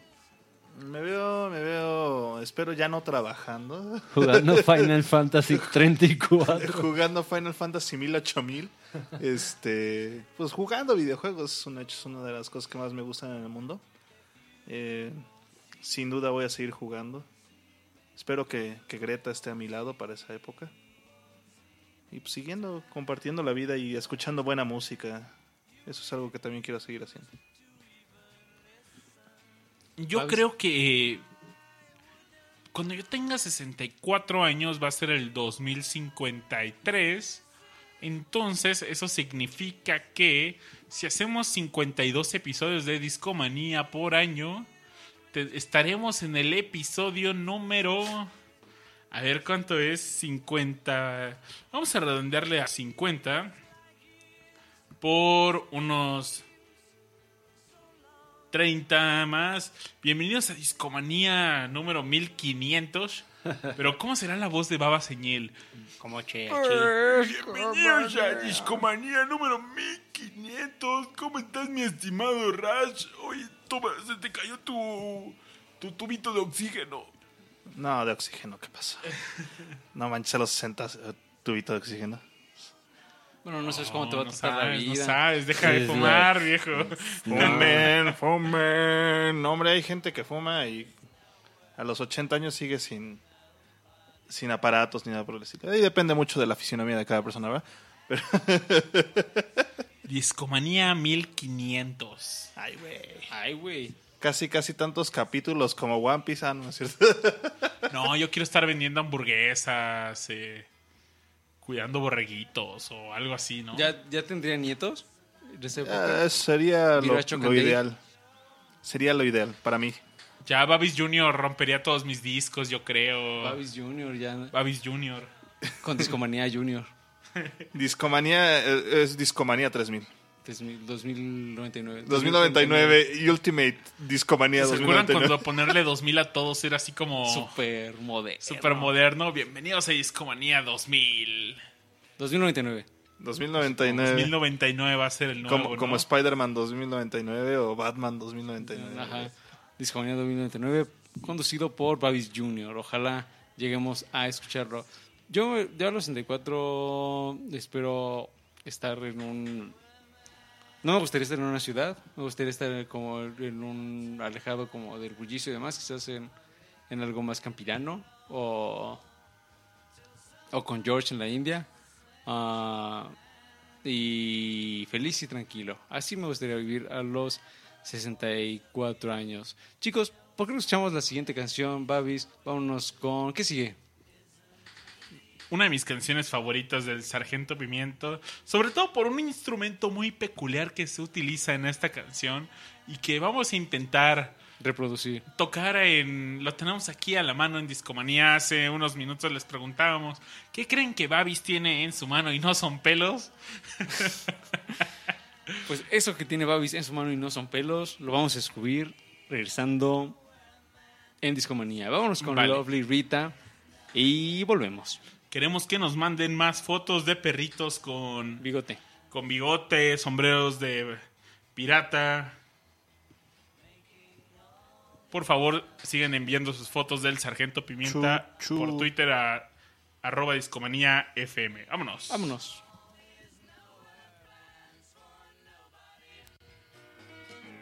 Lovely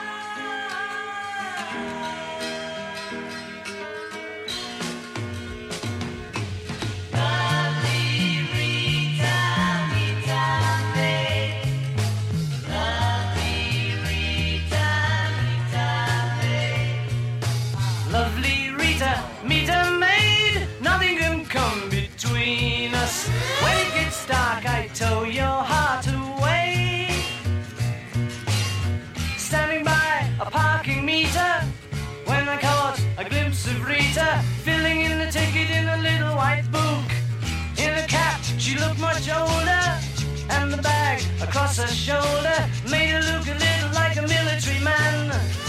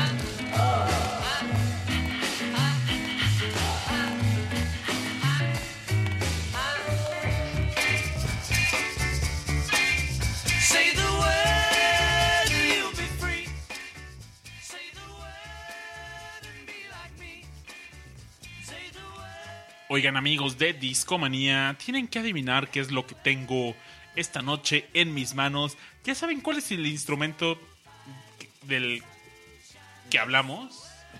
¿Alguna... Amigos en el chat, intenten adivinar qué es lo que tenemos. Empieza con P Empieza con P. Empieza con P. y termina con E. Entonces, pues ya vayan imaginando que tiene Váyanse Babis en sus imaginando que tiene manos. Babis en sus manos. Y ven- Un- Les decimos... Ahorita le decimos, vamos a preguntarles un poco de esta canción. Es un Eh, instrumento. Es un sí, instrumento. definitivamente es un instrumento lo que tiene Babis en sus manos. La ahorita se comenzó a grabar el 23 de febrero en Abbey Road, como el resto de las canciones. Eh, a los Beatles les tomó ocho tomas eh, para encontrar así como la ideal para seguir trabajando. Y por ahí, para fortuna de George, estuvo involucrado en, el proceso de la canción. Estuvo ahí tocando junto con John Lennon las guitarras, la guitarra acústica. Y Ringo estuvo naturalmente en la guitarra y Paul tocaba el piano. Posteriormente, en una sesión eh, venidera, Paul se va a encargar de, del bajo. Y a mí es un punto que, que me gustaría como platicar con ustedes, porque eh, a mi gusto creo que es una de las ba- basslines mejor logradas del Sargento Pimienta. Ah, el, el- bajo de, de Lovely Rita. Y lo que cuenta Geoff, Geoff Emery, que era de que cuando el resto de los músicos se iba de, del estudio, eh, pues se quedaban él y Paul. Y Paul se quedaba a trabajar en, en, la línea de, del bajo, pero lo que hacía y lo que le da así como gran peso como al bajo de Paul en, en Sargento Pimienta y en futuras este, eh, canciones y demás es que él lo que hace es que cuando ya tenían el track de ritmos y demás, eh, él ya incorporaba el bajo después. Entonces, como que de algún modo el bajo de Paul es muy melódico.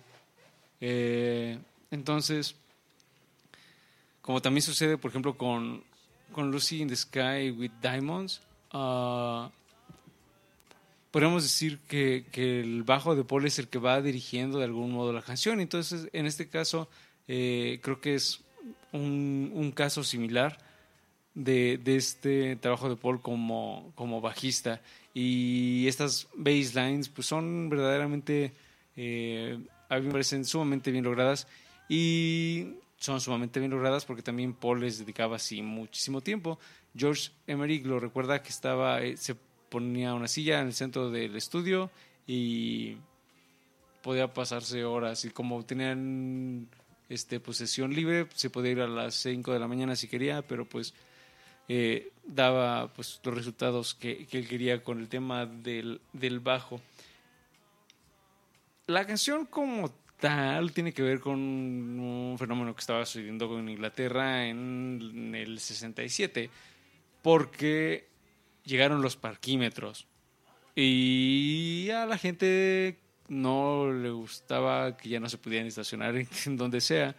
Entonces, Como aquí en México con el Ecopark. Ajá, es más, creo que Babis nos puede contar sonido. Cuando estábamos en la, en la antigua cabina de discomanía, La que llegaron tenía los- palapa, ¿no? Ajá, llegaron los, los- llegaron los parquímetros, ¿no? Entonces, ¿cómo, re- ¿cómo reaccionó la gente a los parquímetros? No, ah, salía la banda, todo el comité vecinal con sartenes y cucharas a tocar pa, pa. Como ese capítulo de Los Simpsons donde sale Bart Simpson, soy fabuloso, ya lo sé. Todos me quieren, ya lo sé. silencio. Silencio, silencio. Sí, así tocando con cacerolas y cucharones por toda la colonia protestando por los parquímetros. Oye, Aure, pero también hay un... En esta canción también hay su- de las supuestas pistas que ampliaron el rumor de que Paul estaba muerto. ¿Ah, sí? Decían que narraban ese momento donde Paul se distrajo y tuvo un accidente automovilístico. ¿Estará muerto? ¿Estará muerto? ¿Lo mató Rita? La Meter Maid. La meter maid. Y hablando de- del término meter maid, que era como este el oficio de la persona que estaba encargada como del parquímetro, ah, además de, de la inconform- de la inconformidad de los ingleses, este pues estas personas que estaban encargadas de los parquímetros, pues no siempre eran como las más amigables y demás, ¿no? Entonces, eh, de hecho, eh, el concepto original de la canción era como una protesta de Paul, porque además Paul este, ya había recibido como varias multas, entonces, pues como que ya le tenía pique con, con los... eh, ¿cu- ¿Cuál sería la traducción de, de meter maid? Como el tamarindo y el cuate que llega con, con la araña. Algo así. Ah, pero curiosamente el tema no Meter Maid ni siquiera es inglés, eh, es gringo. Entonces, a los ingleses a estas personas encargadas como del tránsito y demás les llamaban traffic warden.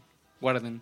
Entonces, cuando Paul escucha que los gringos le dicen este, a estas personas Meter Maid, eh, Paul dice que el, término maid como que le suena pues así como algo más coqueto. Entonces él cuenta por ahí que, que una maid, que, ¿cuál se puede hacer como la traducción de maid? Eh, dama. Damisela, dama. Damisela, dama. Maid, No, no es sé, como- Maid es esa... Bueno, maid es como más bien como mucama. Ah, Sí, mucama, literal, ándale. ajá. Exacto, Mucama, literal, mucama. sí. Sí. porque si no, más bien damisela es de maiden. Como Iron Maiden. como Iron Maiden. Entonces, este Paul se, se imaginaba a estas muchachas como más coquetas, como más sexys. Entonces, eh, Más al- francesas. Ah, ándale. Igual hasta con faldita y, y, y encajes y demás. Pero el, el- Lolita. Lolita.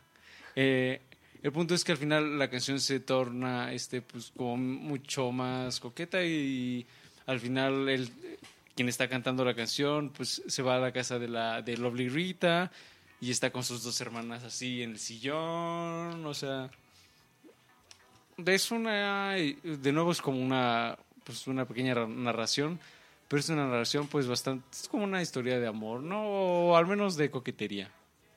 Coquetería sería una. Es como un- eh, ligue.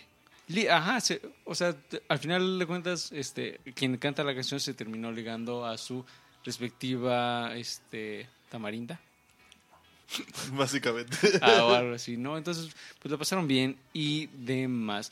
Ah, Cuéntenos si se han ligado al que les pone la araña de del parquímetro. seguramente habrá alguien ahí en el mundo que lo haya hecho. Pero Quizás hay alguien en el mundo que estaciona su coche mal para que venga el de la araña. No habías pensado en eso, chavo. Indeed. Pillina. Es un verdadero pillín. Oye, Babis, entrando ya al tema de, de la grabación, tenemos entendido que, este, pues, John estuvo como muy involucrado sobre todo en la parte final, porque, este, si bien escucharon la canción, eh, al final como que los Beatles se ponen, se empiezan a alocar y entonces empiezan a hacer chiqui, chiqui, chiqui y otros sonidos, así como de, de- como, no sé si sea pseudo rap, pero es como, y de- o sea, como de- Beatbox. Ajá, además juegos con, con, con la voz. Y también incorporaron instrumentos que no necesariamente eran instrumentos. Eh, ¿Por qué no nos cuentas un poco de eso, Babis? ¿Qué, Claro, qué estaban claro. incorporando ahí en, en esas sesiones? Mira, mientras Ringo estaba tocando un ritmo muy progresivo, pues estaban eh, los otros tres Beatles, pues jugando bastante, haciendo ruidos y, por ejemplo, pues Paul, John y George sacaron un peine y una hojita de papel e, e hicieron un ruido algo así como... Que es justo un sonido que suena al final de la canción, ¿no? Sí, de hecho, pues hace rato pusimos en el chat que qué es lo que tenía Babis en sus manos y sí, es un peine y pues tengo una hojita con las notas de un programa de discomanía, creo que por ahí dice Lindsay Lohan, Whip It to the Shreds, esos de Blondie, ¿no? Death Sí. Boundary. Y pues sí, lo que hacían es que tomaban pues un peine. Yo acabo de comprar uno hoy y me costó 7 pesitos.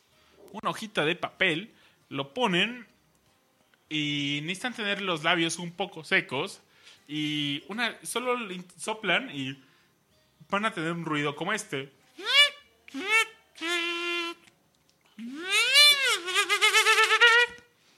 Y bueno, jugaban con estos ruidos.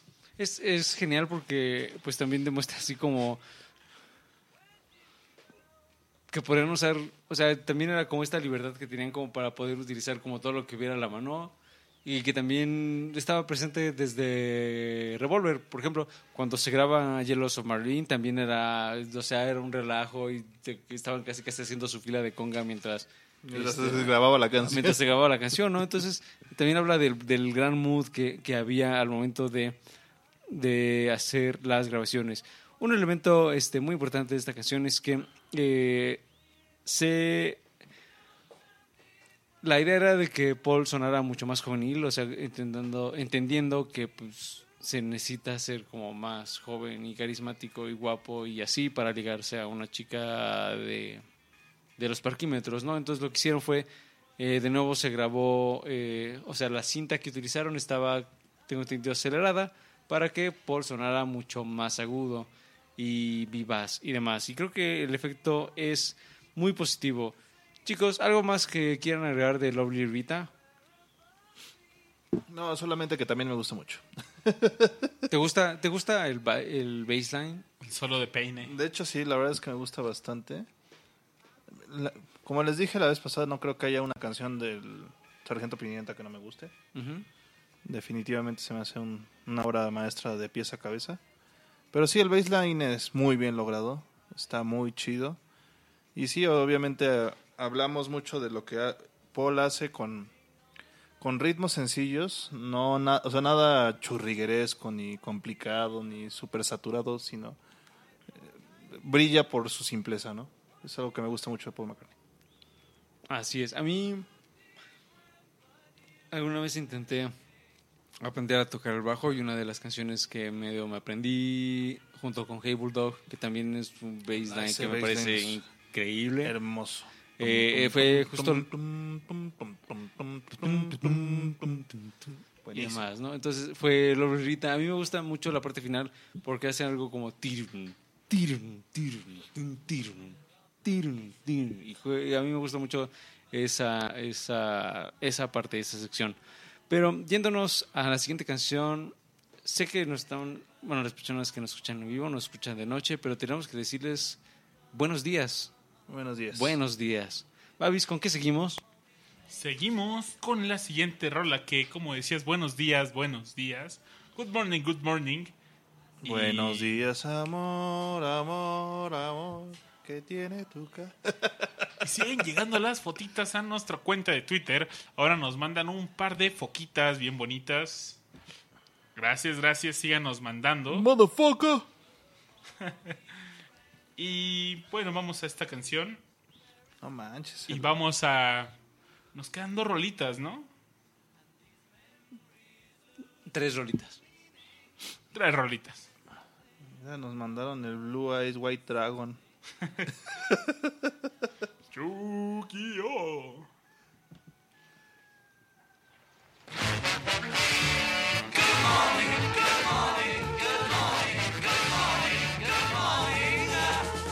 Nothing to do to save his life, call his wife in. Nothing to say, but what a day, how's your boy been? Nothing to do, it's up to you. I've got nothing to say, but it's okay. Good morning, good morning, good morning. Going to work, don't wanna go, feeling low down. Heading for home, you start to roam, then you're in town. Everybody knows there's nothing doing, everything is closed, it's like a ruin. Everyone you see is half asleep, and you're on your own,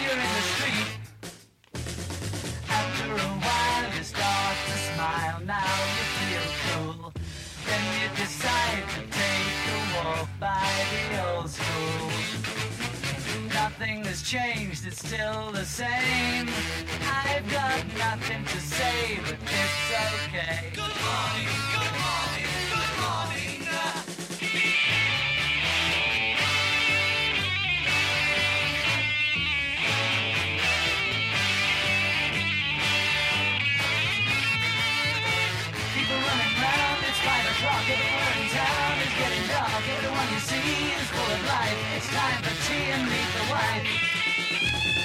Somebody needs to know the time, glad that I'm here.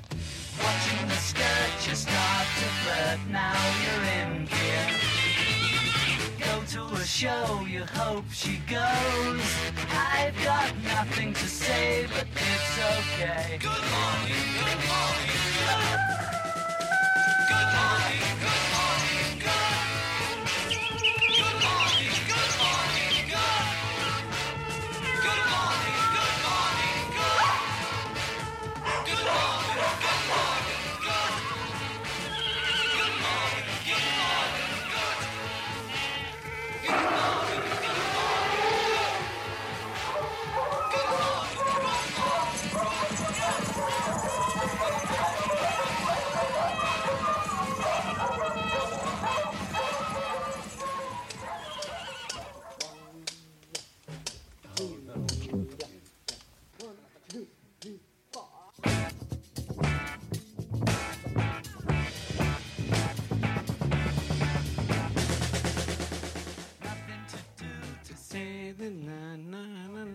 días, buenos días, bienvenidos a su show de confianza esta mañana de jueves o viernes.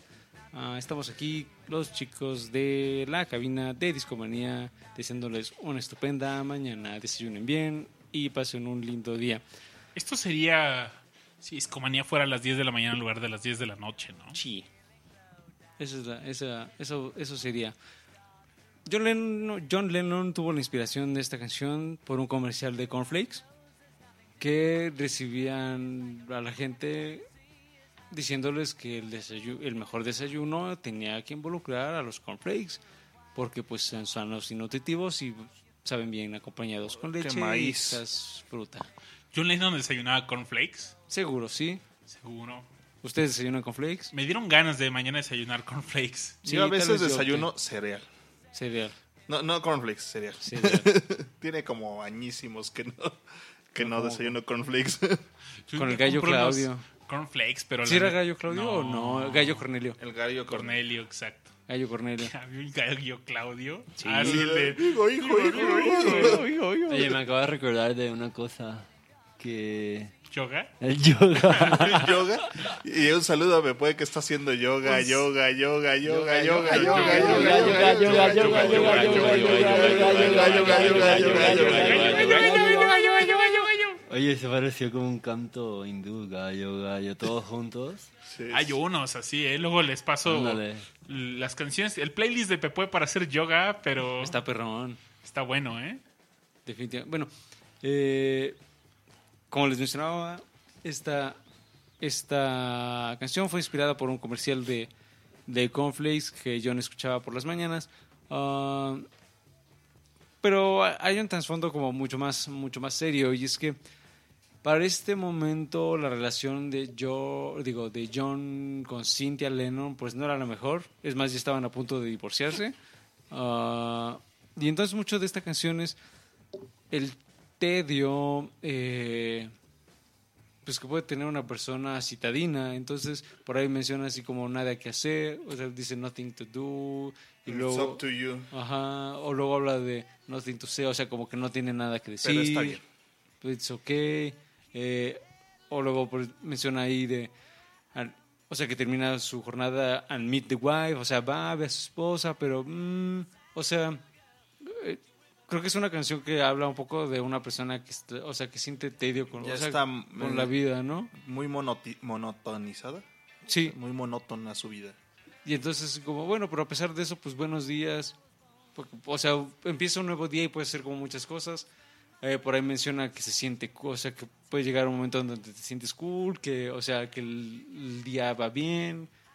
Bueno creo que ahí ya hablaba un poco como de la tarde no pero ah, esencial, esencialmente pues habla justamente de eso y por ahí este el mismo Paul McCartney recuerda que que, que John como que no se sentía muy bien con pues con su esposa, con, con la vida y demás. Entonces, de algún modo esta canción pues es un poco, un poco como ese reflejo del tedio que sentía, pues me imagino al llegar a su casa, ¿no? Ah, pero a mí, a mí lo que me, gusta mucho de esta canción es las versiones y por eso es- empezamos escuchando eh, el bootleg de esta canción porque definitivamente suena mucho más agresivo que, que la canción que está en el en Sargento Pimienta como tal que ya incorpora pues los instrumentos met- de metales y demás, Y ¿no? el gallo Claudio el gallo Claudio y el gallo Cornelio. también. Y el gallo de Pepe. Y el gallo Pepe. Un saludo, Pepe. Ah, y, pero- y tiene un sonido muy de John, es decir, como muy... eh, la gente lo escribe como raw. ¿Cómo Crudo. Crudo. Que es este como... Sí, no, no refinado. Exactamente, y lo que hicieron es que, eh, por ahí lo que cuentan es como que era tan caótico y crudo que como que le tuvieron así como que meter mano y demás, y entonces ahí es cuando inc- incorporan los metales, que a mí me parece genial que, que incorporen este sonido porque a, a final de cuentas es un sonido que, o sea, toda esta incorporación de, de metales... eh, pues fue mucha de la influencia que llegó o que derivaría del sonido de, de los Beatles eh, en este en el futuro no pienso por ejemplo en cómo se incorpo- incorporó la música brasileña eh, de los 60s y demás que, que incorporaron muchos de estos instrumentos de metales y demás no y que aquí brillan de alguna de una manera muy muy peculiar Eh, y un elemento más, que son los animales. Eh, la canción termina con una serie de animales este, que se tomaron. De hecho, hasta suena un elefante por ahí. Ajá. Suenan, ¿qué, más? ¿qué son? Ah, Perros. Suenan perros, gallos, elefante. Gato. Gatos, puercos. puercos. Por ahí. eh, bueno, suenan varios animales, pero Eres un puerco. lo. el lo pato es lo peculiar, ¿no? pato. Cuac, Pato, pato, pato, pato, pato, pato, pato. cuac, cuac, cuac, cuac. Eh, si se preguntaban de dónde sacó, de dónde sacó John los sonidos de los animales, debo decirles que los sacó de la bóveda de Abbey Road y vienen de, fíjense nomás, el volumen número 35 que se llama Animales y Abejas. y el volumen número 57 que es Cacería de Zorros. Órale. Entonces, y de hecho al final se oye así como, como unas trompetas y justamente viene de, este disco de Cacería de Zorros, que es así como, pues ya están persiguiendo a un pobre zorrín. Pero ah, en una primera impresión podemos decir que es así como medio al azar, como, estos, como el sonido de los animales, y la verdad es que no. Josh Emmerich recuerda que, la idea de John era... eh, o sea, como que sí estuvieron un rato arreglando los sonidos de los animales, porque yo tenía la idea de que eh, el sonido del animal que sucediera al primero tenía que ser un animal que pudiera asustar o amenazar al otro. Entonces, por eso empezamos, no sé, con la gallina y luego llega un gato y entonces el gato pues puede asustar a la gallina, pero el perro asusta al gato y viceversa. Luego el elefante pues asusta a todos y demás, ¿no?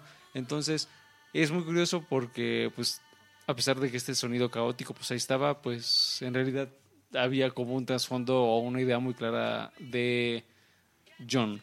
Y así nos acercamos al reprise de Sgt. Pepper's Lonely Hearts Club Band. Pero antes del reprise, chicos, ¿qué les parece Good Morning, Good Morning?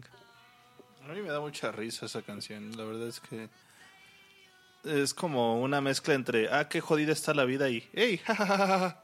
Algo por el estilo. Sí, sí, sí. Pues YOLO, güey. Para mí es muy pegajosa. Esta mañana, sabiendo que íbamos a tener show hoy, me levanto y me pasé así random en casa mientras me preparaba para salir. Good morning, le decía Ángela. Le decía Ángela, good morning, good morning, good morning. Y así iba como marchando por la casa. Good morning. Es una canción graciosa. Es una- pero además es una canción que es catalogada como hard rock. ¿Ustedes lo considerarían como hard rock? Sí, sí, sí. Sí. Pero Yo- hay algo que me preocupa, Aure. ¿Qué, Babis? Nadie está hablando del doble bombo de Ringo en esta canción. Nadie. ¿Qué pasa? ¿Qué pasa, Babis? ¿Por qué nadie...? A ver, cuéntanos de, de Ringo. Pues fue un buen Beatle. Dicen que... Fue un buen sujeto, fue un buen tipo. Creo que odio a Michael Jackson. Dicen que había un mejor baterista, pero él era un mejor Beatle y... No, pues en esta canción hay un doble bombo de Ringo bien locochón que, Que me suena gusta muy mucho. bien, ¿no? Sí, sí, sí. Por, ahí, hablando de, de Ringo baterista, en, como en estas sesiones, también eh, la batería de Strawberry Fields Forever, que a pesar que tiene así como, o sea, el efecto de que suene como doble, también es así como, tiene un punch muy, muy especial. Y como bien dices, Babis, en esta canción, la batería de Ringo y sobre todo el bombeo, el doble bombeo, le da un... Con doble un- bombo y rototón. un punch rockerón que debemos decir, o sea, como tal, canciones de rock, rock, no hay muchas en Sgt. Pepper, Lonely Hearts Club Band, ¿no? Entonces, esta canción sí es rock, suena muy cool, y nos gusta bastante. Pero luego de los animales, este... ¿Quién es Ringo? Dicen en el, ¿Qué es eso de Ringo. Oigan, aparte en la, en la portada del evento de Mixler, esa es la foto de Ringo. De Ringo Grande, ¿no? Sí. Sí. Llegamos cuando, cuando se escucha eh, Sgt. Peppers, El reprise. Ajá. Eh, The Good Morning, Good Morning está ligada a, a Sar- al Sgt. Pepper's Lonely Hearts Club Band Reprise. Es decir, que la canción de Sgt. Pepper empieza cuando siguen sonando los animales. Entonces es como una transición muy especial. La canción es muy breve y ya les hemos contado un poco de Sgt. Pepper's Lonely Hearts Club Band y de su origen. Pero vamos a escuchar este reprise que, debo decir, me gusta bastante. Es igual, la vuelta es mi favorita. Es como para decir que ya cerraron el disco, ¿no? Pero hay una sorpresa. Ah, bueno, se llaman Encores. Vámonos con este reprise y regresamos a Discomanía. Vamos.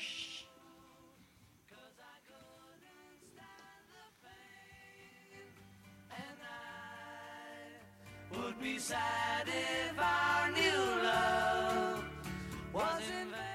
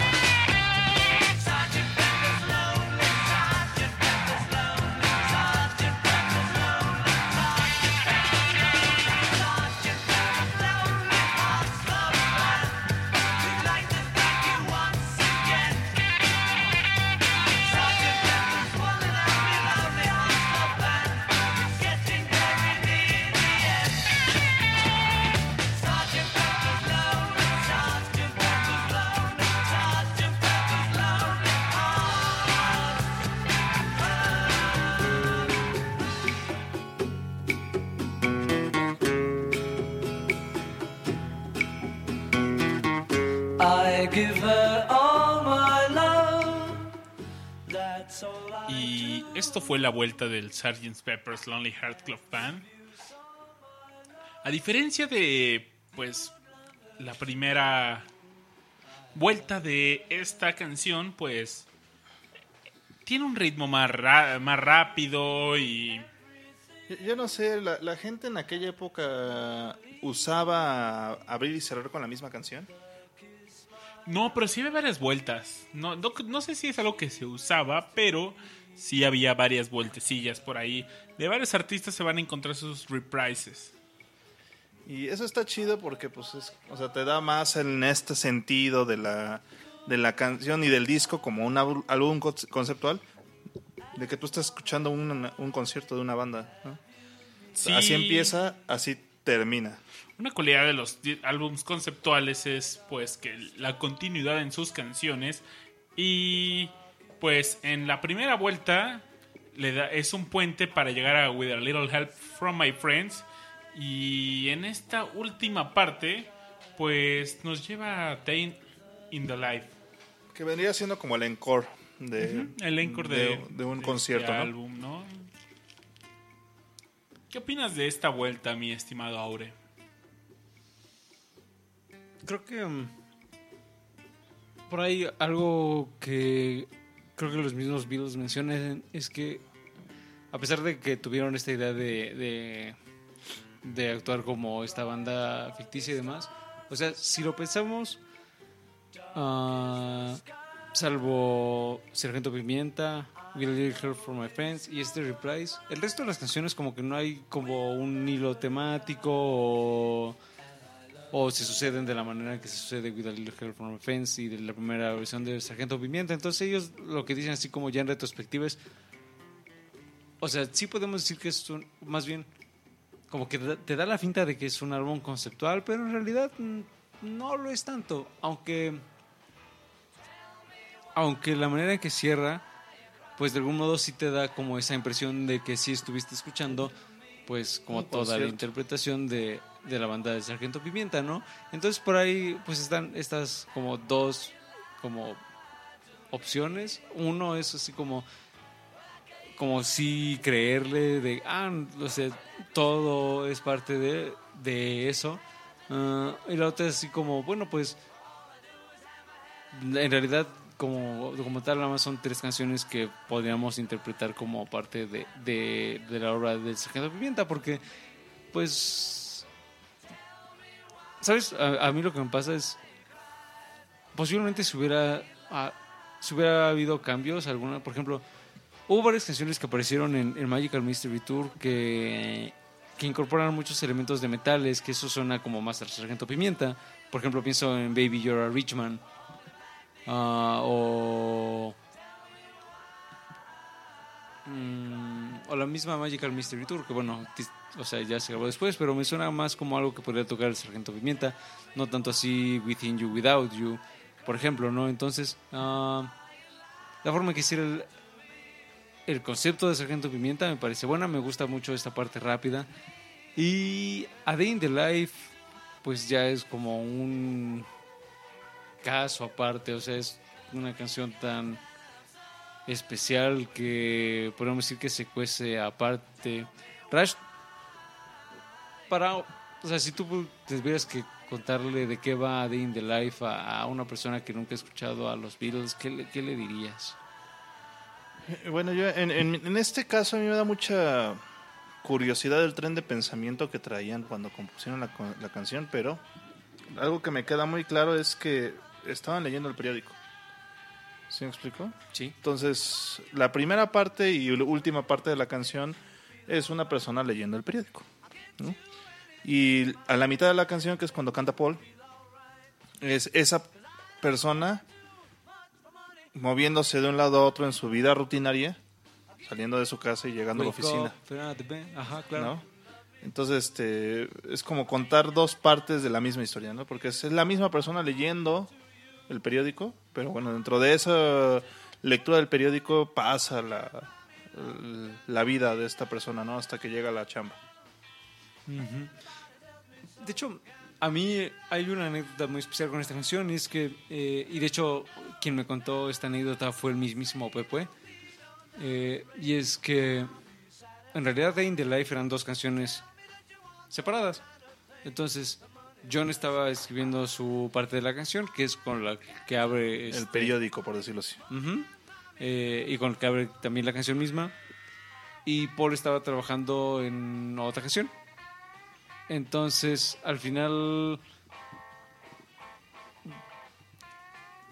como que ambos no podían completar sus respectivas canciones. De hecho, este creo que cuando estaba grabando Being for the Benefit of Mr. Kite, este John también como que tenía en cola pues acabar a In the Life, pero dijo, no, pues así como la voy a dejar atrás y voy a terminar Being for the Benefit of Mr. Kite. Entonces, o sea, como que estas dos como rolas estaban ahí flotando. Yo creo que Entonces- esta es una canción que realmente se puede decir Lennon McCartney. ¿no? Sí, definitivamente, porque más es John McCartney y George Martin, porque, o sea, él es el que dice, ok, vamos a ver, ¿qué tal si las juntamos? Ponemos un, como esta, esta parte instrumental súper importante y el resultado fue positivo.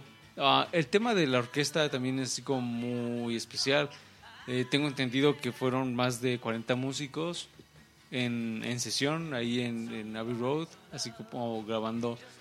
Pues Digo, Abbey Road y el estudio uno es muy grande, Sí. muy, muy grande, pero pues para meter a toda la orquesta de 40 monitos es... Pues también yo creo que han de, han de haber estado apretados.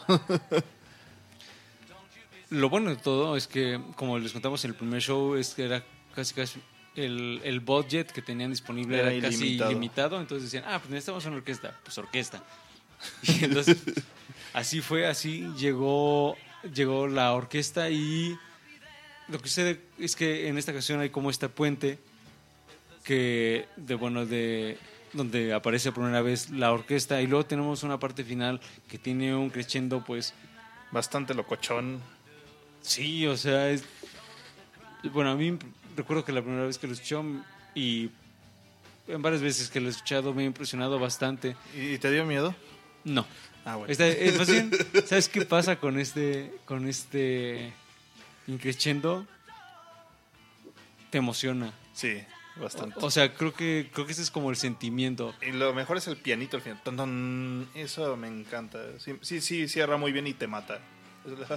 Richard, tú, ¿cómo, cómo, o sea, cuando tú estás escuchando a Dean the Live, ¿cómo te, o sea, cómo sentías como esta, esta rola? A mí me gusta, es que yo soy fan, ya lo he mencionado aquí, soy muy fan de las canciones que tienen movimientos o partes y me encanta cuando hacen el cambio. Y tal cual ese cambio y luego ese regreso me fascinan. El final es muy loco, el final es... Tiene... Luego que acaba la canción, que comienza esta parte muy experimental, todos estos sonidos, el piano al final, ¿no? El comienzo de ese pedacito tiene un tono de muy alta frecuencia, creo que son como 15 kilohertz. Ajá. Lo de- es, ese tono lo detesto. Pero que además fue pesado como para que la gente lo detestara, ¿no? Y los perros. Y los también. perros. Pero. Sí, e- ese tono lo detesto y siempre me, me, me toma desapercibido.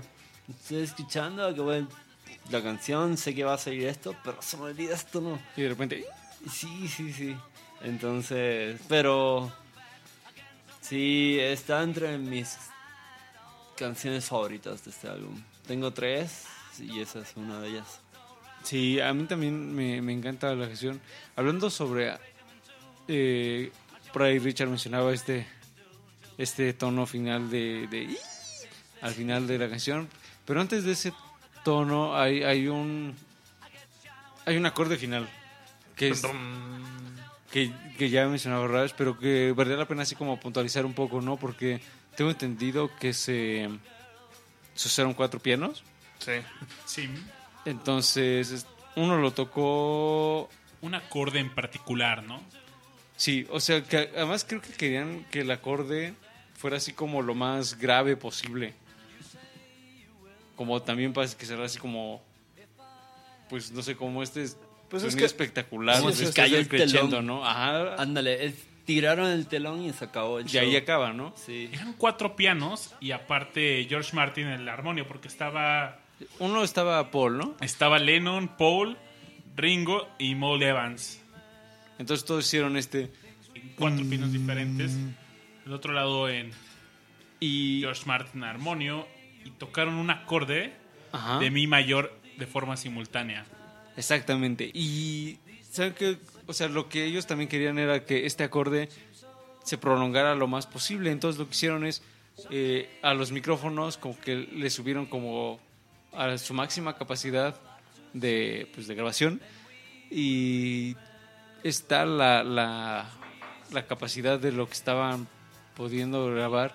Que si ustedes prestan atención y los invitamos a que lo hagan, es que luego de escuchar este acorde, eh, se llegan a escuchar como los sonidos de quienes estaban en el estudio. Entonces se escuchan así como la gente que estaba como con los papeles, se oye una silla que está como rechinando. Ah, y esto, o sea, a pesar de que eso no estaba planeado, creo que le da como un elemento muy especial a como a la canción en general, ¿no? Fíjate que algo que, que pasa a partir de este disco en adelante en varias canciones de los Beatles son esos pequeños quirks que tienen las canciones como que les dan personalidad en específico. Eh, en esta específica, por ejemplo, se escucha cuando John dice Paul, ¿no? cuando va a entrar la parte de Paul McCartney. se Y luego escucha están él dice- contando. ajá. Entonces se escucha como dice Paul, ¿no? Bien lo podrías haber arregl- arreglado en producción y ya no se hubiera escuchado, ¿no? Pero decidieron dejarlo. O por ejemplo, cuando más adelante, por ejemplo, en el White Album, cuando se equivocan y cambian quién trabaja y quién, quién baila, que en Obladí Oblada, este, en la segunda vuelta del coro, este, ya más bien dice que, que Desmond era una ponía una cara bonita y bailaba y después esta, ¿cómo se llama? Se me fue el nombre de... Mm, Ah, bueno, la cuestión es que también lo, lo dejan igual, ¿no? O sea, porque es un error. Molly. Molly, gracias. Es un error, pero lo dejan. O bien pudieron haberlo regrabado, pero no lo dejan. Y entonces ese tipo de cosas van pasando en distintos lugares. En donde más se ve es en, en el Let It Be, que hay muchos de estos quirks en específico en varias canciones y que le dan mucha personalidad a cada una de las canciones. Sí, y justo como ya mencionábamos, también se escucha este one, two, three, four. Están ahí como preparándose para como la siguiente etapa, eh, pero que bueno, que todo eso se incorpora y a pesar de que podemos decir que son detalles o problemas técnicos, al final le terminan agregando personalidad a la canción. Babi, tú nos has hablado mucho acerca de A Day in the Life. Eh, estamos con, con la canción que cierra el álbum. ¿Qué- ¿Dirías que es la mejor forma de cerrar el álbum? No sé, yo la verdad me hubiera quedado con la vuelta del sargento Pimienta. Es. se- sería. un- Con la vuelta me hubiera gustado más, la verdad. Eh, es una gran rola, solo lo hubiera cambiado de lugar. Sí, yo estoy también de acuerdo. Sí me encanta el, el acorde final, pero sí me hubiera gustado que, que Reprise hubiera cerrado también. Pero también. Si la cambias de lugar, ¿en dónde podría haber estado? Porque es buena forma de cerrar ahora que lo pienso al final, porque no le da puente a nada más, ¿no? Es como. Se acabó. Es lo que y- decía Richard, ¿no? O sea, como que ya se cae el telón y ya. Sí, eso sí me gusta y, y cambiar la orden se hubiera perdido eso. Pero pues es Reprise, con eso comenzaron, con eso acaban. Pero no me quejo, o sea, Y hay otros músicos que, re- que tomaron esta idea de cerrar discos. Por ejemplo, Emerson Lake and Palmer en el álbum Tarkus, pues cierra este álbum con Are You Ready Eddie. Y igual de la misma forma escuchaba ahí de fondo a pues hasta estas voces de que, que hacían referencia al ingeniero de, de audio. Entonces, pues no, está bien que hayan cerrado de esta forma. ¿Saben? Este. Hace, ¿qué serán? Como tal vez seis años. eh, salió un disco con remix. Bueno, el disco se llama Love. que fue el que Ah, sí, remixes del Cirque du Soleil. del Cirque du Soleil, exacto. Y entonces lo que hacen ellos también es ponen este el reprise de Sgt. Pepper y ponen después A Day in the Life y luego All You Need Is Love, que también es una canción como que se graba como en esta etapa. Entonces, creo que como siempre se entendió que, que A Day in the Life iba a ser como la forma en la que tenía que terminar este disco, al menos como la idea de, de Sargento Pimienta. Pero, ¿qué les parece si escuchamos la canción y volvemos con nuestras conclusiones? Porque ya se acerca la recta final de este capítulo doble del Sargento Pimienta. Bambi.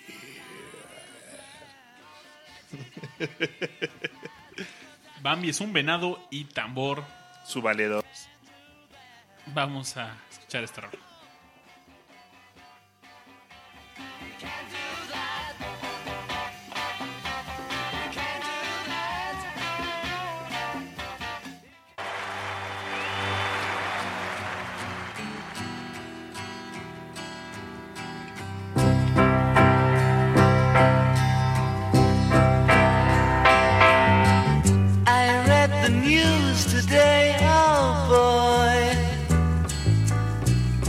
About a lucky man who made the grade.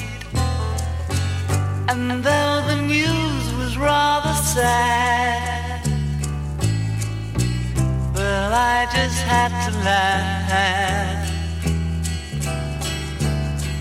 I saw the photograph. He blew his mind out in a car. Didn't notice that the lights had changed. A crowd of people stood and stared. They'd seen his face before. Nobody was really sure if he was from the House of. I saw a film today, oh boy.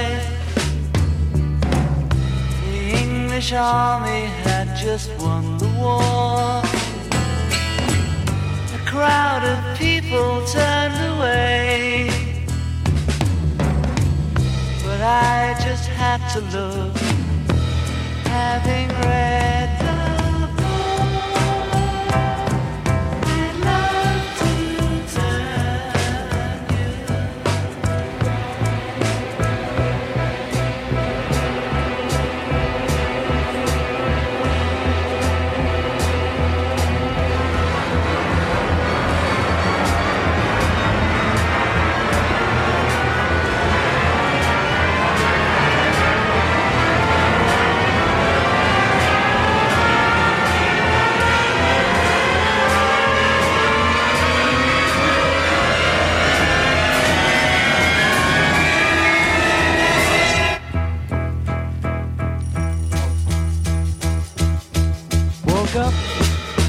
of bed, dragged a comb across my head. Found my way downstairs and drank a cup. And looking up, I noticed I was late. Found my coat and grabbed my hat. Made the bus in seconds flat. Found my way upstairs and had a smoke. And somebody spoke and I went into a dream.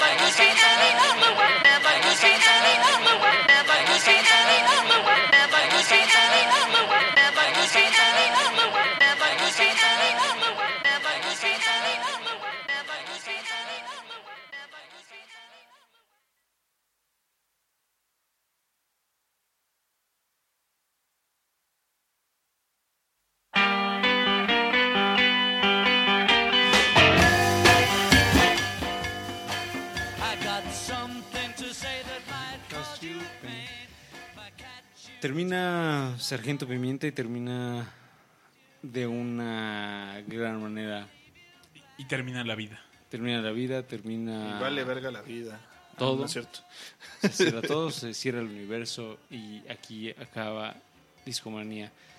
Mm, creo que en esta última parte, en esta etapa de conclusiones, valdría la pena, pues, además de, de dar nuestros, nuestras impresiones finales, también considerar un poco el impacto que tuvo el disco, este, pues, a, a nivel mundial. a- Histórico. es que hay, o sea, podemos irnos puntualizando así como muchas cosas, ¿no? Puede ser así como eh, detalles del estudio, detalles técnicos de grabación, este, elementos que se perfeccionaron como, no sé, como lo de poner la, la cinta al revés o acelerar o desacelerar.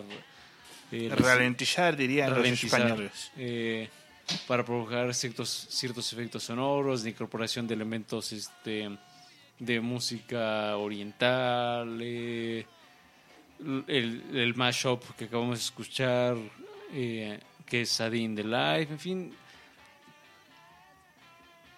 Fue. Y yo, yo como pienso a, a Sgt. Pepper, incluso y que es así como, ya entrando así como a mi conclusión, a mí me hubiera encantado que Sargento Pimienta fuera un disco doble. Y de hecho, alguna vez hice una playlist así por, como por puro gusto de qué hubiera pasado si todas esas canciones que se fueron a Magical Mystery Tour, que a mí me parecen fabulosas, hubieran aparecido en este disco. Y, y fuera así como este, esta sesión entenderla como ese todo que fue y que tristemente que se tuvo que dividir en varios discos, ¿no? Por ahí mencionábamos que Only a Northern Song que aparece hasta, hasta Yellow Submarine. Así es. Entonces, o sea, tal fue la repercusión de todo lo que se hizo en esta etapa que, que, que es difícil este pues intentar englobarla toda. Algo, algo interesante y también que vale la pena como, como conclusiones, eh, a partir de este momento, y creo que también ya lo habíamos comentado, eh, este es como el pico creativo de, de los Beatles, porque lo que sigue ya es también como esta fragmentación que, que ya vislumbraba George, ah, las sesiones de las tristes sesiones de Get Back, todos esos conflictos ahí. ah, no sé, o sea, como...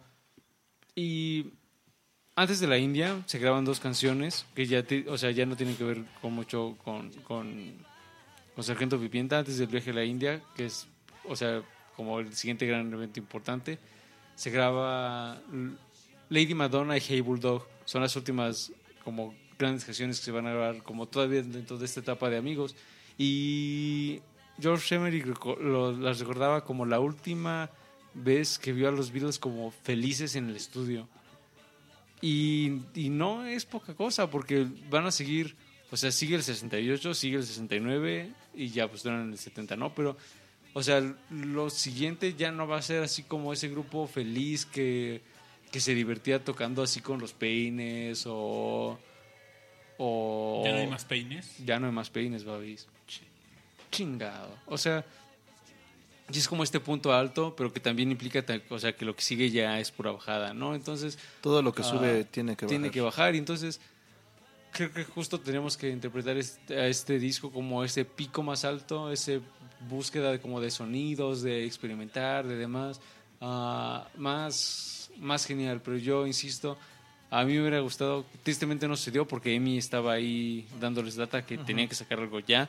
Eh, pero si pienso que si les hubieran dado tal vez que este disco saliera en, el- en noviembre del 67, que fue creo que cuando salió Magical Mystery, y que hubiera salido disco doble con, con Strawberry Field Forever, con Penny Lane, con I Am the Walrus, con... Imagínense cómo hubiera... El impacto que hubiera tenido ese disco si hubiera sido doble y con todas estas producciones que tristemente no aparecieron aquí, o sea, que, que le hicieron corte de caja y demás, a mí hubiera, creo que hubiera sido así como... Sí, o sea, bueno, que también hubiera quitado un poquito la idea de lo que es el Yellow Submarine. Yo creo que lo hubiera demeritado. un poco. El Magical Mystery Tour es pues una consecuencia de... Porque además hay que hubiera decirlo, desaparecido. El Magical Mystery Tour ni siquiera es, o sea, en ni siquiera era un disco LP como tal, o sea, más Así bien es. era como un EP Ajá. que luego ya fue considerado como disco, pues como parte, ¿no? Pero, o sea, sí fue como todos esos como remanentes de este de estas sesiones ah, que creo que sí juntos hubieran sido como la gran revolución del 67 a mi gusto. Eh, Richard, ¿tú con qué te quedas de, de Sgt. Pepper, de todas estas sesiones, de toda esta experimentación, de, en fin, todo lo que hemos platicado estas noches? Yo me quedo con tres canciones mis favoritas. Una de ellas se las mencioné, fue A Day in the Life. La otra es el Reprise de Sgt. Pepper. Y la otra es eh, She's Living Home. Con esas tres canciones... Sí, entiendo lo que dices del doble álbum, pero... Quizás se le hubieran adelantado otros álbums que eh, salieron para el verano que, que fueron parte del Summer of Love, que fueron muy importantes, que son muy importantes. Sí, claro. Y creo que, que hayan salido cuando salieron eh, fue muy importante, ¿no? Eh, la gente está en sus casas, es el verano, escuchan la radio. Estuvo bien, estuvo bien. Sí, claro. Entonces,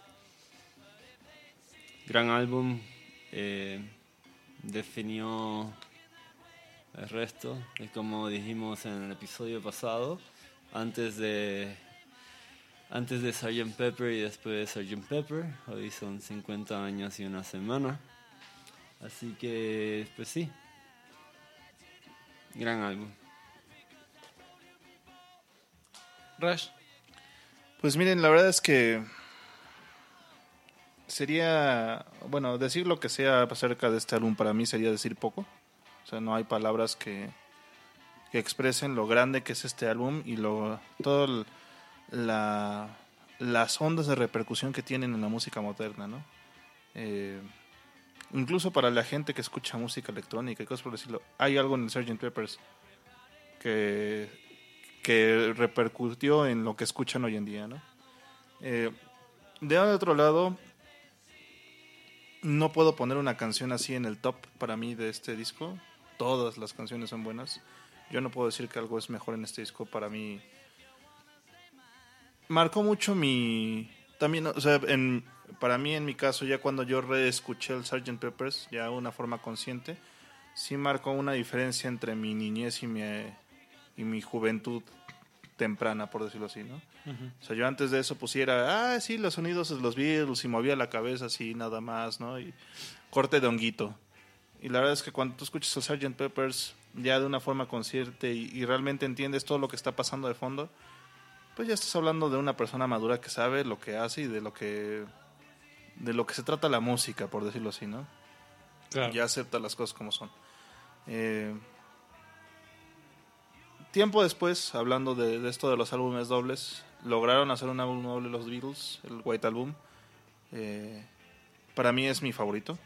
O sea, con todo y los bemoles que tuvieron obviamente en su Sí. grabación, muchos bemoles, pero bueno, este, pues sí, e- esta cosa que pudiera haber sido, esto que mezclabas tú con Magical Mystery Tour, Sargento. Sargento Pimienta, este, pues se vio reflejado ya más maduramente en, en- el White. Album, ¿no? Y creo que se logró muy bien. O sea, Sí. para mí es una, una muy buena respuesta a esta inquietud que tenían ellos de hacer un álbum doble. Porque cuando grabaron esta, este álbum, bueno, en estas sesiones del Sargento Pimienta, me queda clarísimo que, que tenían ganas de hacer un álbum doble. Ellos ya tenían esta idea de, de experimentar más allá de Igual de- hasta ni de siquiera un de, una manera disco. consciente, ¿sabes? O sea, como que... Ajá, igual no, no consciente, pero ya tenían esa inquietud. Sí, creo que sí. Entonces, este, un gran disco. Háganse un favor mañana, escúchenlo de pe a pa. O bueno, depende cuando nos escuchen en iTunes. Si, si después de este, de este podcast tienen ganas de escuchar otra vez el disco, háganlo, escúchenlo de pe a pa. No se nieguen esta oportunidad, es un gran disco y, y escucharlo solito así completo es algo que, que toda la gente tiene que hacer. Es algo que les recomiendo de corazón. Y pues, Babis. Babis. Para mí lo importante de este álbum es qué es lo que siguió y no hablo sobre la carrera de, de Beatles, sino qué es lo que siguió para la música, para el género, qué géneros surgieron a partir de el lanzamiento del Sargento Pimienta y bueno, por supuesto le abrió la puerta a géneros como el rock psicodélico, la psicodelia. En Brasil tuvo un fuerte impacto y muchos discos, ni siquiera que, que mencionamos, pues vagamente en este episodio no, no hubieran existido si no hubiera sido por este álbum. Por ejemplo, este álbum de, de Frank Zappa and the Mothers of Invention, We Are Only in It for the Money, del 68, aparece esta portada de parodia. Tenemos también a In the Court of the Crimson King. Probablemente Greg Lake tenía unas fuertes influencias de los Beatles y pues fue no hubi- tal vez no hubiera llegado XTC con Skylarking tampoco hubiéramos oh, sin fin una infinidad de álbums pues. Nacieron de Smashing Pumpkins. La vida hubiera sido distinta sin O, o sea, el sargento. ¿tú dirías que, que sus repercusiones se siguen viviendo hasta la fecha? Segu- lo seguimos viendo. Por ejemplo, la nueva oleada de música in- de inglés. pues, O sea, lo que conocemos como Britpop, pues también evidentemente es... Una consecuencia del Sgt. Pepper, sí, claro. grupos como Travis, The Magic Numbers, vienen de esto. Y pues, gracias. Gracias. Gracias por todo, perdón por tan poco.